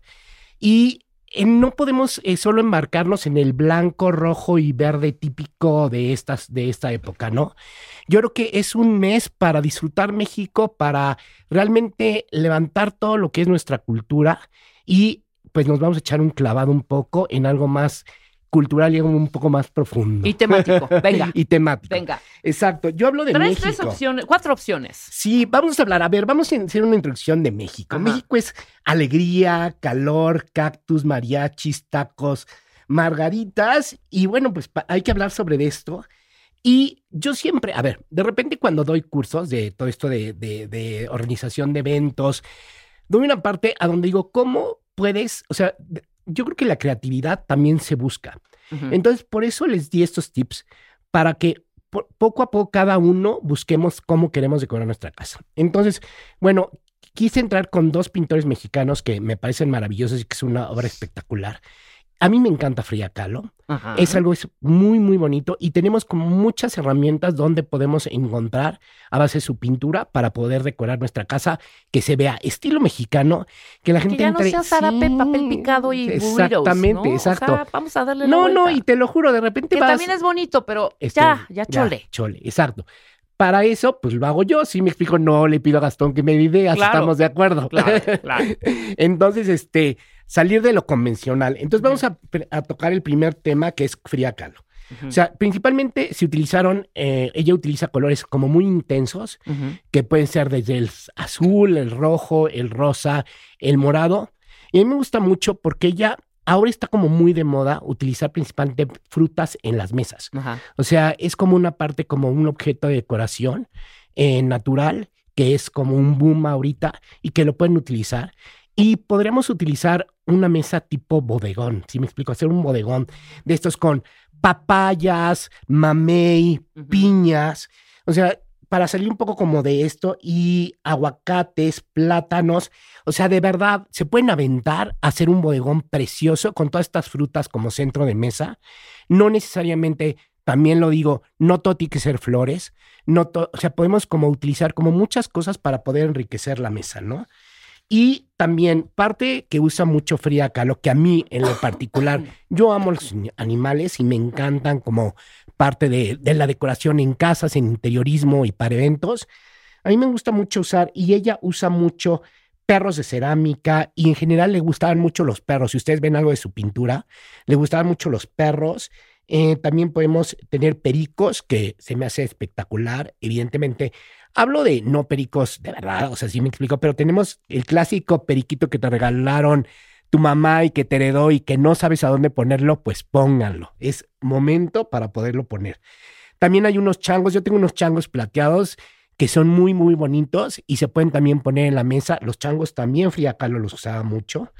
Y este, entonces podemos poner perros, changos y todos estos animales que podemos ver su pintura, podemos echarnos un clavadito, ver algo de sus cuadros e inspirarnos. El chiste es que yo les dé solo como los puntos y ustedes de ahí sigan adelante investigando y podamos ver como sus cuadros y aparte hasta sirve, de repente te puedes meter con tus hijos a echarte un clavadito a ver las pinturas de, De- de, de- de Frida Claro. y wow, o sea, sí me explico, o sea, o echarte un clavadito en sus, en sus cocinas que es una maravilla. Padrísimo. Vámonos con el segundo. Es Rufino Tamayo. Me Amo, encanta. me encanta. Amo, amo, amo, amo, me encanta. Y bueno, si, si vemos, eh, a mí, si me hablan de Rufino Tamayo, me acuerdo de principalmente de sus colores que es rosa, azul. Y em, me gusta mucho también sus sandías. Sus sandías se me hacen espectaculares. Entonces, podemos usar unos manteles rosas, rosas estilo mexicano. No tiene que ser eh, rosa mexicano necesariamente. Él principalmente usaba como un rojo más, un rosa más bajito. O sea que es como entre el rosa pastel y el rosa alto, ¿no? El rosa mexicano. Y es, a mí el rosa me encanta, es un color que también está como muy de moda. Y podemos usar también azul plum- plúmbago, que también es un color súper, súper bonito, súper vistoso. Podemos poner un mantel azul y podemos también me- meter un mantel naranja. El naranja también me gusta mucho. Y eh, utilizar en esta parte podemos utilizar platones con hoja de lata o que a mí me gusta también, que es muy bonito, es un material mexicano muy, muy bonito. Y este, o de, o de lámina cortada, también puede ser padre. Entonces, vuelvo a lo mismo, con esta tendencia de usar frutas sobre las mesas, podemos poner un mantel rosa, súper bonito, con unas servilletas verde. A mí el color rosa con verde se me hace súper bonito. Así como son colores como que regularmente la gente no combina, pero son súper padres, como el naranja con rosa, el verde con rosa. Y de verdad, si ustedes corten la fruta, vean los colores que tiene y de ahí van a encontrar una cantidad de colores que nos podemos, que no podemos de repente imaginarnos y juntos se ven súper bonitos. Entonces, pu- pueden comprar unas sandías, ponen unas charolas como de hoja de lata que no son caras, que son muy bonitas y que te van a servir forever. Entonces ponen, ponen las sandías, inclusive el día de la, del 15 pueden partir algunas. Entonces imagínate qué bonito unos platones con sandías enteras, con sandías cortadas. Cuando partes la, la sandía, tiene ahí el color evidente del rojo, del blanco, del verde, y se ven todas estas semillitas que tiene la sandía y todos los colores rojos sobre la, sobre la mesa. Y bueno, se puede ver espectacular, súper bonito. Le pones unas velas, pones unas servilletas verdes para que hagan contraste y bueno, se me hace súper, súper, súper, súper bonito. Ah, Padrísimo. Está súper padre, ¿qué te parece? ¿No? Y está encanta. padre, para no entrar como en el otro rollo No, de... y otra diferencia, ya dijimos, ya papel ya picado, bye. este zarapes, No, este, sombreritos, Sí, no. no, no, ya no, ya eso no, eso no. Venga. Entonces, eh, en la, en, con, para, también podemos usar, eh, él usaba también con muchos perros, utilizaba, bueno, utilizaba muchos perros en su pintura y volvemos a lo mismo, es como la constante en los pintores, principalmente mexicanos, a donde hay jaguares, hay unos jaguares muy bonitos de unas cerámicas muy, muy, y también de madera pintados, o sea, podemos comprar, y los pueden dejar en sus casas después, y la verdad es que a mí la artesanía mexicana me encanta y aprovechamos a los artistas mexicanos y los apoyamos también y ponemos unos gallos también. Hay unos gallos eh, plateados, hay gallos de diferentes tipos de materiales que son súper bonitos, son muy mexicanos. Y también hay gallinas, también podemos usar gallinas. Imagínense qué padre hacer unas mesas con tus hijos y aprovechar todos estos animales. Y bueno, creo que puede ser un momento súper bonito y, familiar y que aproveches también la creatividad de tus hijos, que a veces es, es, es, es sorprendente la creatividad que tienen los niños y poner pavos, gallinas y figuras que rompan con el molde tradicional de lo que podrías imaginarte, como el burrito que hablábamos, como la piñatita burrito y todo esto para salir como de ahí. Y aparte porque estos objetos los puedes después utilizar en tu casa y se me hacen increíbles. ¿Ok? A ver, el siguiente tema es para los que no les gusta mucho el color y son un poco más conservadores. Hay un, hay un estilo que es principalmente que también es mucho tendencia, que es un color de colores, principalmente, digo, una tendencia de colores beige y neutrales. Este es como una onda boho, que es como un rollo como medio bohemio, que son principalmente este estilo, son de, de- son puros colores neutrales, son eh, materiales también naturales. Entonces aquí podemos usar canastas, podemos usar mimbre, podemos usar este, mm, aquí puse algunos manteles que podemos poner que serían muy bonitos, que podemos utilizar. Ah, y aparte, ¿sabes qué? Es como una onda que también puedes utilizar como onda de abuelita, ya sabes, de este típico cosas que hacen como tejidas las abuelitas, Sí. como ya sabes, con que tejían antes como de piqué y todo esto. Bueno, más bien era como tejido como de, de gancho, muy, muy bonito. Mi abuela hacía unos manteles así súper bonitos con gancho. Y podemos utilizar todos estos como encajes también. A mí me gusta mucho el encaje y también es como algo como muy mexicano, como esta parte como de, de las haciendas mexicanas de, Claro. que, que, que lo utilizan mucho en las cortinas, en los manteles y principalmente colores como les digo, como beige, ¿no? Padrísimo. También podemos utilizar lino si se quieren poner un poco más elegantes. El lino también se les pueden quedar los manteles del lino Ajá. y pueden ser muy bonitos, desde café, beige, principalmente naturales. Usen texturas naturales. Y em, también. Oye, lo de las a ver, antigüedades está, está padre. cool, Sí, ¿no? está cool. Porque lo haces como ventas, cool. O sea, como que le das Y como. la un- vajilla de barro me encanta. Está divina, porque aparte todo, o sea, lo ubicas todos como colores como muy neutrales, como muy bajitos, que el barro es como un color como bajito, o sea, como beige, todo es como canastas, entonces todo lo haces como en una sola tendencia de color. No usas, en esta tendencia no uses colores para que se vea mucho más bonito y como para elevar como tu estilo, ¿no? Entonces solamente lo usas solamente colores naturales. Buenísimo. O sea, nada de color. En Bien. este, en este, en este, particularmente en este estilo. Ajá. ¿ok?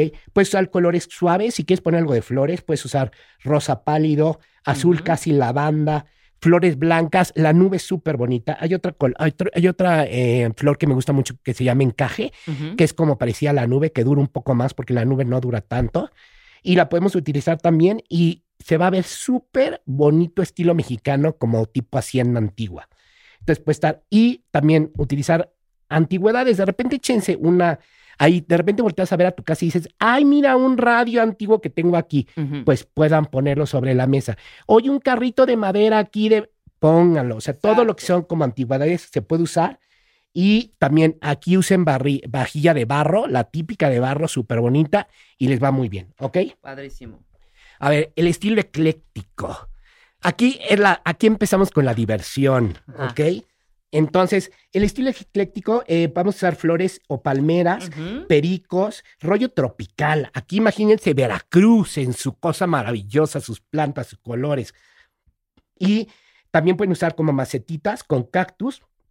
Pueden ponerles eh, manteles individuales tejidos de palma sobre el otro mantel de, de tela. Unos, unos individuales tejidos de palma o de yute sobre el mismo mantel para marcar como los lugares de cada persona, ¿no? Y aquí, aquí vuelvo a lo mismo, diviértanse. Sí se vale, me lo preguntan mucho, oye Gastón, ¿se vale combinar vajilla? Por supuesto, y en el mismo lugar, un plato de un color, otro con figuras, otro sin figuras, otro con animalitos, otro con puntitos. Ya estas clásicas como vajillas todas iguales, sí, se usan también, pero también puedes romper el, cascarón y volverte un poco loco y aprovechar. Si tienes diferentes platos y de repente se te rompió uno, aprovecha y combínalo todo, ¿no? Después también puedes usar la, la típica taladera, que también es muy bonita. Y también igual, todos los cubiertos los puedes combinar, puedes combinar. Aquí sí trata de utilizar como en un solo lugar un tipo cubierto y en otro lugar a otro y así. Aquí ya sí no combines tantos cubiertos porque la gente se va a volver como medio loca y no van a saber ni qué usar a la Claro. mera hora. ¿Ok? Y eh, trata de usar en todos los, los, los puntos que les dije, no, no usen plástico. El plástico te da un poco como de, de, te acorrienta un poco los estilos. Entonces yo sé que de repente hay como vasos como muy divertidos para tomar las micheladas, los, todas las, el tequila y todo, pero usen materiales eh, como barro y todo. Váyanse al mercado de Sonora, hay unas maravillas y ahí pueden encontrar todo tipo de materiales, todo tipo de vajillas y cosas súper bonitas mexicanas, ¿ok? Está padrísimo. ¿Qué te parece? ¿Qué Está tal? padrísimo, Gastón. ¿No? Me encantaron estas cuatro opciones. Órale. Y ya Eh, nada más para sí, y sí, la sí. música es muy importante. Ah, no, claro, Entonces échense un supuesto. clavadito por aquí, pongan una, hay un, hay un, hay un, en Spotify hay uno de, de los churros estos del morro, Ajá. hay un, hay un Playlist. playlist increíble de puras cosas mexicanas, súper nice, súper bonitas. Y bueno, ¿qué más? ¿Qué más se puede utilizar? en- ¿Qué más se puede disfrutar Pues en esta tienes, noche ya tienes mexicana? la comida, el pozolito, ya la música, mexicanos, la la me- música. exactamente, las flores, los manteles y qué más, ya no La necesitas nada, tu México, familia y ¿no? viva México y pasarla bien y disfrutar tu familia. Está padrísimo. Ahí ¿no? están Y a las opciones que nos da el día de hoy nuestro querido Gastón Querriu. Para las personas que hoy se van a casar o quieren hacer una fiesta o inclusive quieren que les decores Sí, de, estamos su cena deco- mexicana. Sí, estamos decorando eh, eh, muchas oficinas, estamos decorando también casas. Y sí, si alguien quiere que le decoremos, inclusive vamos también a hacer muertos, vamos a hacer Navidad. Padrísimo. Y también estamos decorando mesas y también casas y todo. O sea, realmente yo hago todo lo que es la ambien- ambientación. O sea, realmente hago todo, he hecho muchas ambientaciones para comerciales y, y eventos. O sea, yo realmente lo que hago es preparar como toda esta atmósfera a donde tú puedas disfrutar un momento y salirte como de la monotonía y hacer un momento muy especial, ¿no? Me encanta. Eh, Gastón hizo las bodas de Marta de Baile y Juana de Baile que quedaron, quedaron divinas. Sí, ahí va. Has hecho muchos cumpleaños también. Varios. Hemos estado increíblemente compartiendo y conviviendo con Gastón y sus enormes ambientaciones, porque son enormes. Gracias, eres un y amor. además, no por ser enormes, hay precios justos. No, no, no, hay de todo, ¿eh? Hay de todo. No, yo la no viña me. del Señor. No, yo me encanta mi trabajo, hago, lo amo y lo disfruto y sé que puedo ampliar mi Entonces, espectro. una ayudadita estaría pa- padrísimo. O alguien que está próximo a casarse, puedes fungir también, También. como wedding planner. no, que hago eso es sí. todo. Ajá, ajá, sí, soy. Es soy un genio, es un genio eventos. Gastón, de verdad, yo lo conozco hace más de 15 años. Te hijo, quiero. Y de verdad es un señorón súper profesional, súper empático, entiende la primera. Tú nos hiciste la caravana de baile. Claro, y hasta le ¿Se hice los. hice- cuando nos fuimos a Nesa en nuestro carro alegórico, Ajá. alegórico?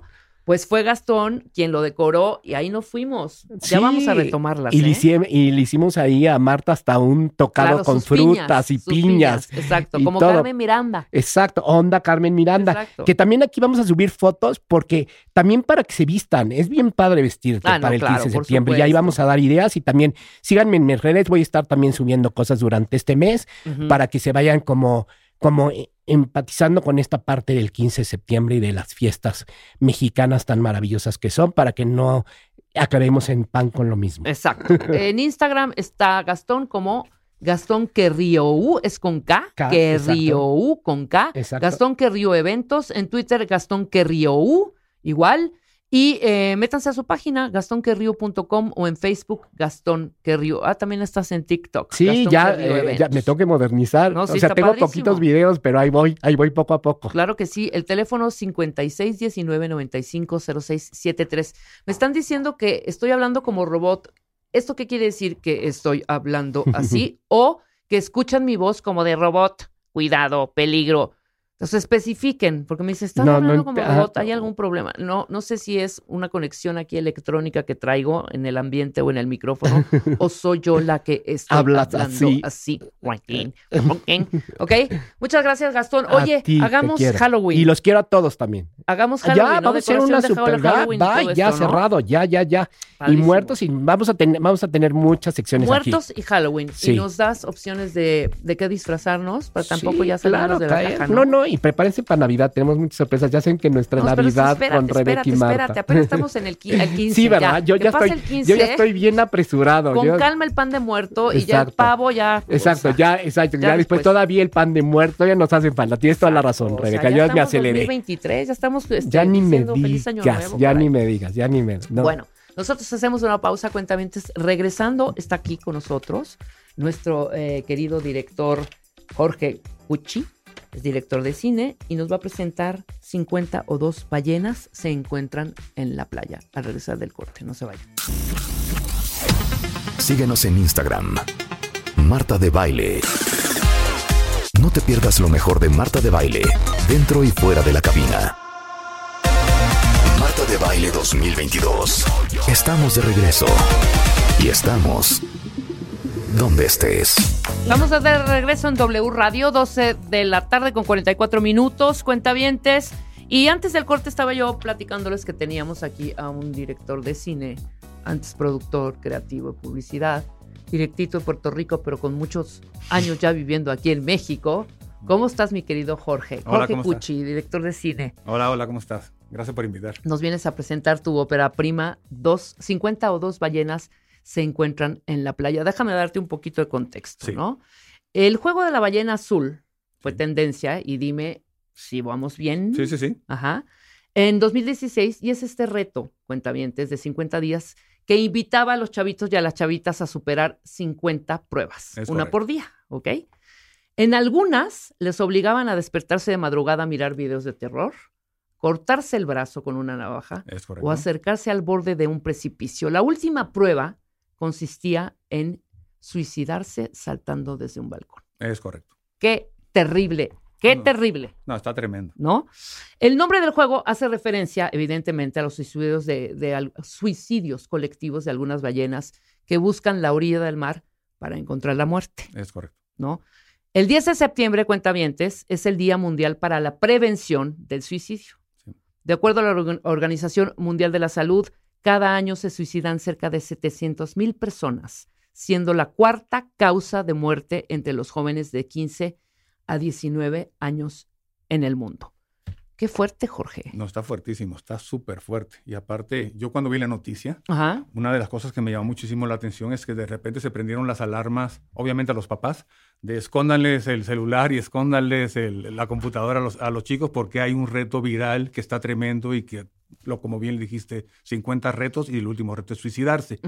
Y, y eso originó en mí dos pensamientos. En primer lugar, qué raro que le estemos echando la culpa al juego cuando eso es un cómo. Seguramente, si a ti te llega ahorita una invitación a suicidarte, creo que dirías eh, delete o vamos a Claro, bloquear claro, este chiflado, ¿no? claro. Entonces, obviamente hay causas que preceden a, a- a la elección del juego. Esa es la forma de hacerlo. Y este, empecé a investigar el juego y este, empecé a investigar temas de suicidio de adolescentes. Una cosa que encontré en el tema del suicidio, había muchas historias, sobre todo leyendo cartas suicidas, había muchas historias de abuso sexual, sobre todo en el caso de niñas. En el caso de chavos hay desamor, hay bullying, hay, hay un montón de cosas muy feas. Y este, lo que es muy, muy, muy, muy terrible es que una persona que, ponte a ver, una persona que tiene 17 años, lleva muchísimo tiempo, muy poco tiempo en el planeta y, y ya tomó la decisión que aquí no quiere estar. Entonces, eh, cuando tú llegas a ese juego, ya decidiste que te vas a matar. Me puse a estudiar los retos, vi todos los retos, como lo, que dijiste, pero hay uno que es muy particular que se llama, que dice tener una cita con otra ballena azul. Y a partir de ahí yo empiezo a pensar en una hipótesis. Si este juego es real y existe un administrador anónimo, pues esta es una gran oportunidad para que un administrador conozca a una víctima. Claro. Y a partir de ahí empiezo a construir esta historia de dos personajes. Uno de ellos es el administrador y uno de ellos es el jugador. Obviamente ante el jugador se hace pasar por un jugador. Y, este, y conectan emocionalmente Ujú. y deciden, sin que él sepa que, que este otro personaje está administrando, deciden continuar el juego juntos e, inclu- e incluso ver si llegan hasta el último reto que es suicidarse Ajá. juntos. Y básicamente esa es la historia de 50. Wow, hijo. No, no, no, qué fuerte. Entonces, de escribir spots de 20 segundos, te aventaste un guion de cuánto dura la película. La película dura dos horas. Dos horas. La película dura dos horas. ¿No? Dos horas, dos horas. Y es tu ópera prima. Es mi ópera prima y este, nos llamamos la gran sorpresa. Bueno, y la, luego me tocó la pandemia, la filmé en 2019, me toca la pandemia en 2020, pero no paramos, la postprodujimos en 2020. Y de repente nos empiezan a llegar invitaciones a festivales porque la vieron los programadores y nos invitaron a Venecia, nos invitaron al Cairo, nos invitaron a Tallinn, a La Habana, a Lima y finalmente acabamos teniendo un estreno nacional en Festival de Morelia y ahí nos fue increíble porque ganamos mejor película, mejor actor y mejor actriz. Sí, mis, mis dos chavitos, la verdad, son unos actores fantásticos. Sí, claro. Y eh, ganaste el premio Ojo a Exactamente. mejor largometraje de ficción en el Festival Internacional de Cine Morelia. Es correcto. No, hombre, o sea, estoy viendo toda eh, pues, la Sí. lista de premios que ha, que ha obtenido la película. No, felicidades. No, no, fue realmente increíble. Y lo que me gusta mucho que aparte, que, te, que es una película que inviten a festivales, pero no es una película que yo te diría, esto es cine de arte, no lo es. Claro. Es una película, realmente va como por en medio, es una película muy emocionante porque obviamente tienes una estructura de retos que te permite hacer una, un- una trama muy ágil. Entonces sientes que estás viendo un thriller, pero que está, yendo de- que está lleno de temas que son muy profundos al mismo tiempo. Entonces la, verdad es- la experiencia cinematográfica es muy interesante. Claro. Sí. Y de alguna manera crear un poco de conciencia sobre Es todo, estar vigilando a los, a los chavos, a los adolescentes en estas, Exacto. en, en todas las aristas, en No, todo y, el tiempo. y ¿no? sobre todo crear conciencia con nosotros, con los adultos, No, por porque supuesto. no le apostemos a que ellos cambien de opinión. Apostémosles a que nosotros podemos ver señales, podemos darnos cuenta de que algo está raro y tenemos que arroparlos. Mira, afortunadamente, ahora sí que entre comillas, afortunadamente el juego de la ballena azul tarda 50 días. Tienes 50 días para descubrir si tu hijo tiene una vida secreta, porque obviamente si está en un juego tan largo, tiene una doble vida. Cuando llega a la casa y todo está normal, a lo mejor no es así. Cuando se mete a su cuarto, quién sabe qué esté pasando. Pero entonces que también quería como re- recobrar la responsabilidad nosotros, no solamente prohibamos el internet, prohibamos este, los contenidos. Oye, a lo mejor tienes que prohibir también, en el caso de las chicas, que, que, que vi en, lo- en las notas, que entre gente curiosa a tu casa, ¿eh? Y Sí, que sí, se sí. le acerque de más, ¿no? ¿Cómo? ¿Cómo? ¿Cómo- cómo te- ¿A qué te refieres con Me, eso? repie- me refiero a que muchas veces, muchas niñas este, deciden suicidarse porque un familiar la, Ah, claro, se claro, aso- te se abusó de ellas. Sí, la- por supuesto, violó sí, dentro así, de tu casa. Es Sí, tremendo, claro, tremendo. Claro, en el entorno familiar. Hay que tener muchísimo cuidado. Sí, hay que tener, el hay enemigo cuidar está en casa, el enemigo está en casa. Exactamente. Ok, el juego de la ballena azul se estrena este 8 de septiembre. Es correcto, que Jorge. coincide con el 10 de septiembre, que es el Día de la Prevención del Suicidio. Se estrena 8 de septiembre en cines comerciales, Cinemex, Cinépolis, también Cineteca Nacional. Y esto esperamos que la gente vaya a ver este tema, es muy importante y aparte van a tener una experiencia muy, muy, muy emocionante. Claro, recomendada evidentemente para adolescentes y adultos. No, es adultos. Adultos nada más. Adultos, sí. Fuimos muy Cuéntame eso. cuidadosos. Ok. Pues mira, este, yo, eh, ahora sí, cuando nos llegó la, la clasificación, Ajá. ni siquiera la cuestioné. Se me hizo que sí es una película para adultos. Si un adolescente la ve, espero que tenga un- una mente adulta, Ajá. porque el tema es complicado. Entonces sí, sí, sí entendí por qué, por qué le pusieron esa clasificación, 18 años para arriba. Ok, ok. Básicamente por eso. No, y está maravilloso Sí. también, ¿no? Es- esta conciencia de la que hablábamos, Sí. sobre todo para descubrir estas señales de los papás Sí, hacia los hijos. sí, es correcto. ¿Qué recomendaciones harías, ya que estás muy metido en este, en este tema? eh, además, un tema bastante álgido y delicado. Sí. Eh, generalmente en estos Master Talks, Sí. donde entrevistan a los Sí. directores, Sí. estoy aquí con un director ya reconocido, evidentemente, siempre hacen una recomendación de su película. ¿Cuál sería la tuya? Yo lo que recomendaría, y es lo que vas a ver en la película, si tienes hijos adolescentes, cuida a los demás, sin ser un- una cosa fiscalizadora, pero tiene que estar muy, muy pendiente. No solamente de quien se acerca a ellos en el Internet, sino también de la gente que se acerca a ellos en la vida real. Las causas, ahora sí que los chicos deciden matarse por, por, por lo que le pasa en sus vidas, no porque alguien los incite a cometer un reto viral. Eso sería absurdo, porque ima- imagínate, es, como de idiotas, claro que no.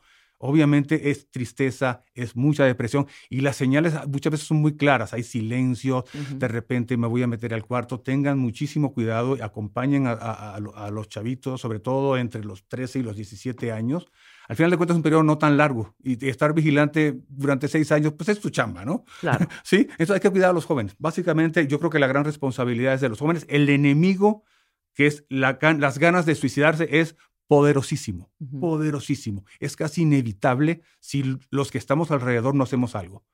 Tienes que detectar si hubo un intento previo, si hay tristeza, si hay depresión y sobre todo estar muy cerca. Claro. Estar muy cerca. Por supuesto. Yo te agradezco muchísimo que hayas venido y aceptado la invitación, Jorge. Gracias. Es Jorge Cuchi. La película 50 o dos ballenas se encuentran en la playa. El estreno este próximo 8 de septiembre, creo que es jueves, ¿no? Sí, es Es jueves. jueves, sí. Jueves, Sí, sí. 8 de septiembre en todos los cines. Y les doy únicamente y rápidamente la referencia. Cuenta la historia de dos jóvenes que se conocen mientras juegan el juego de la ballena azul, que ya explicamos hace 15 minutitos. ¿no? Interesantísimo. Pues enhorabuena, mi querido Jorge. Muchas gracias. Y que atasquemos los cines, Claro que sí. sobre todo por el tema, Vayan a verlo. ¿No? Es, es importante ver este tipo de temas y realmente es una experiencia muy emocionante. por supuesto. ¿vale? Nosotros nos vamos, cuentavientes, 12 de la tarde con 53 minutos. Mañana en vivo, a las 10. Adiós. ¿Todavía no tienes ID de cuenta viente? No. Not yet. Yet. Yet. Consíguelo. En martadebaile.com. Martadebaile.com. Y sé parte de nuestra comunidad de cuentavientes. Marta de Baile 2022. Estamos de regreso. Y estamos donde estés.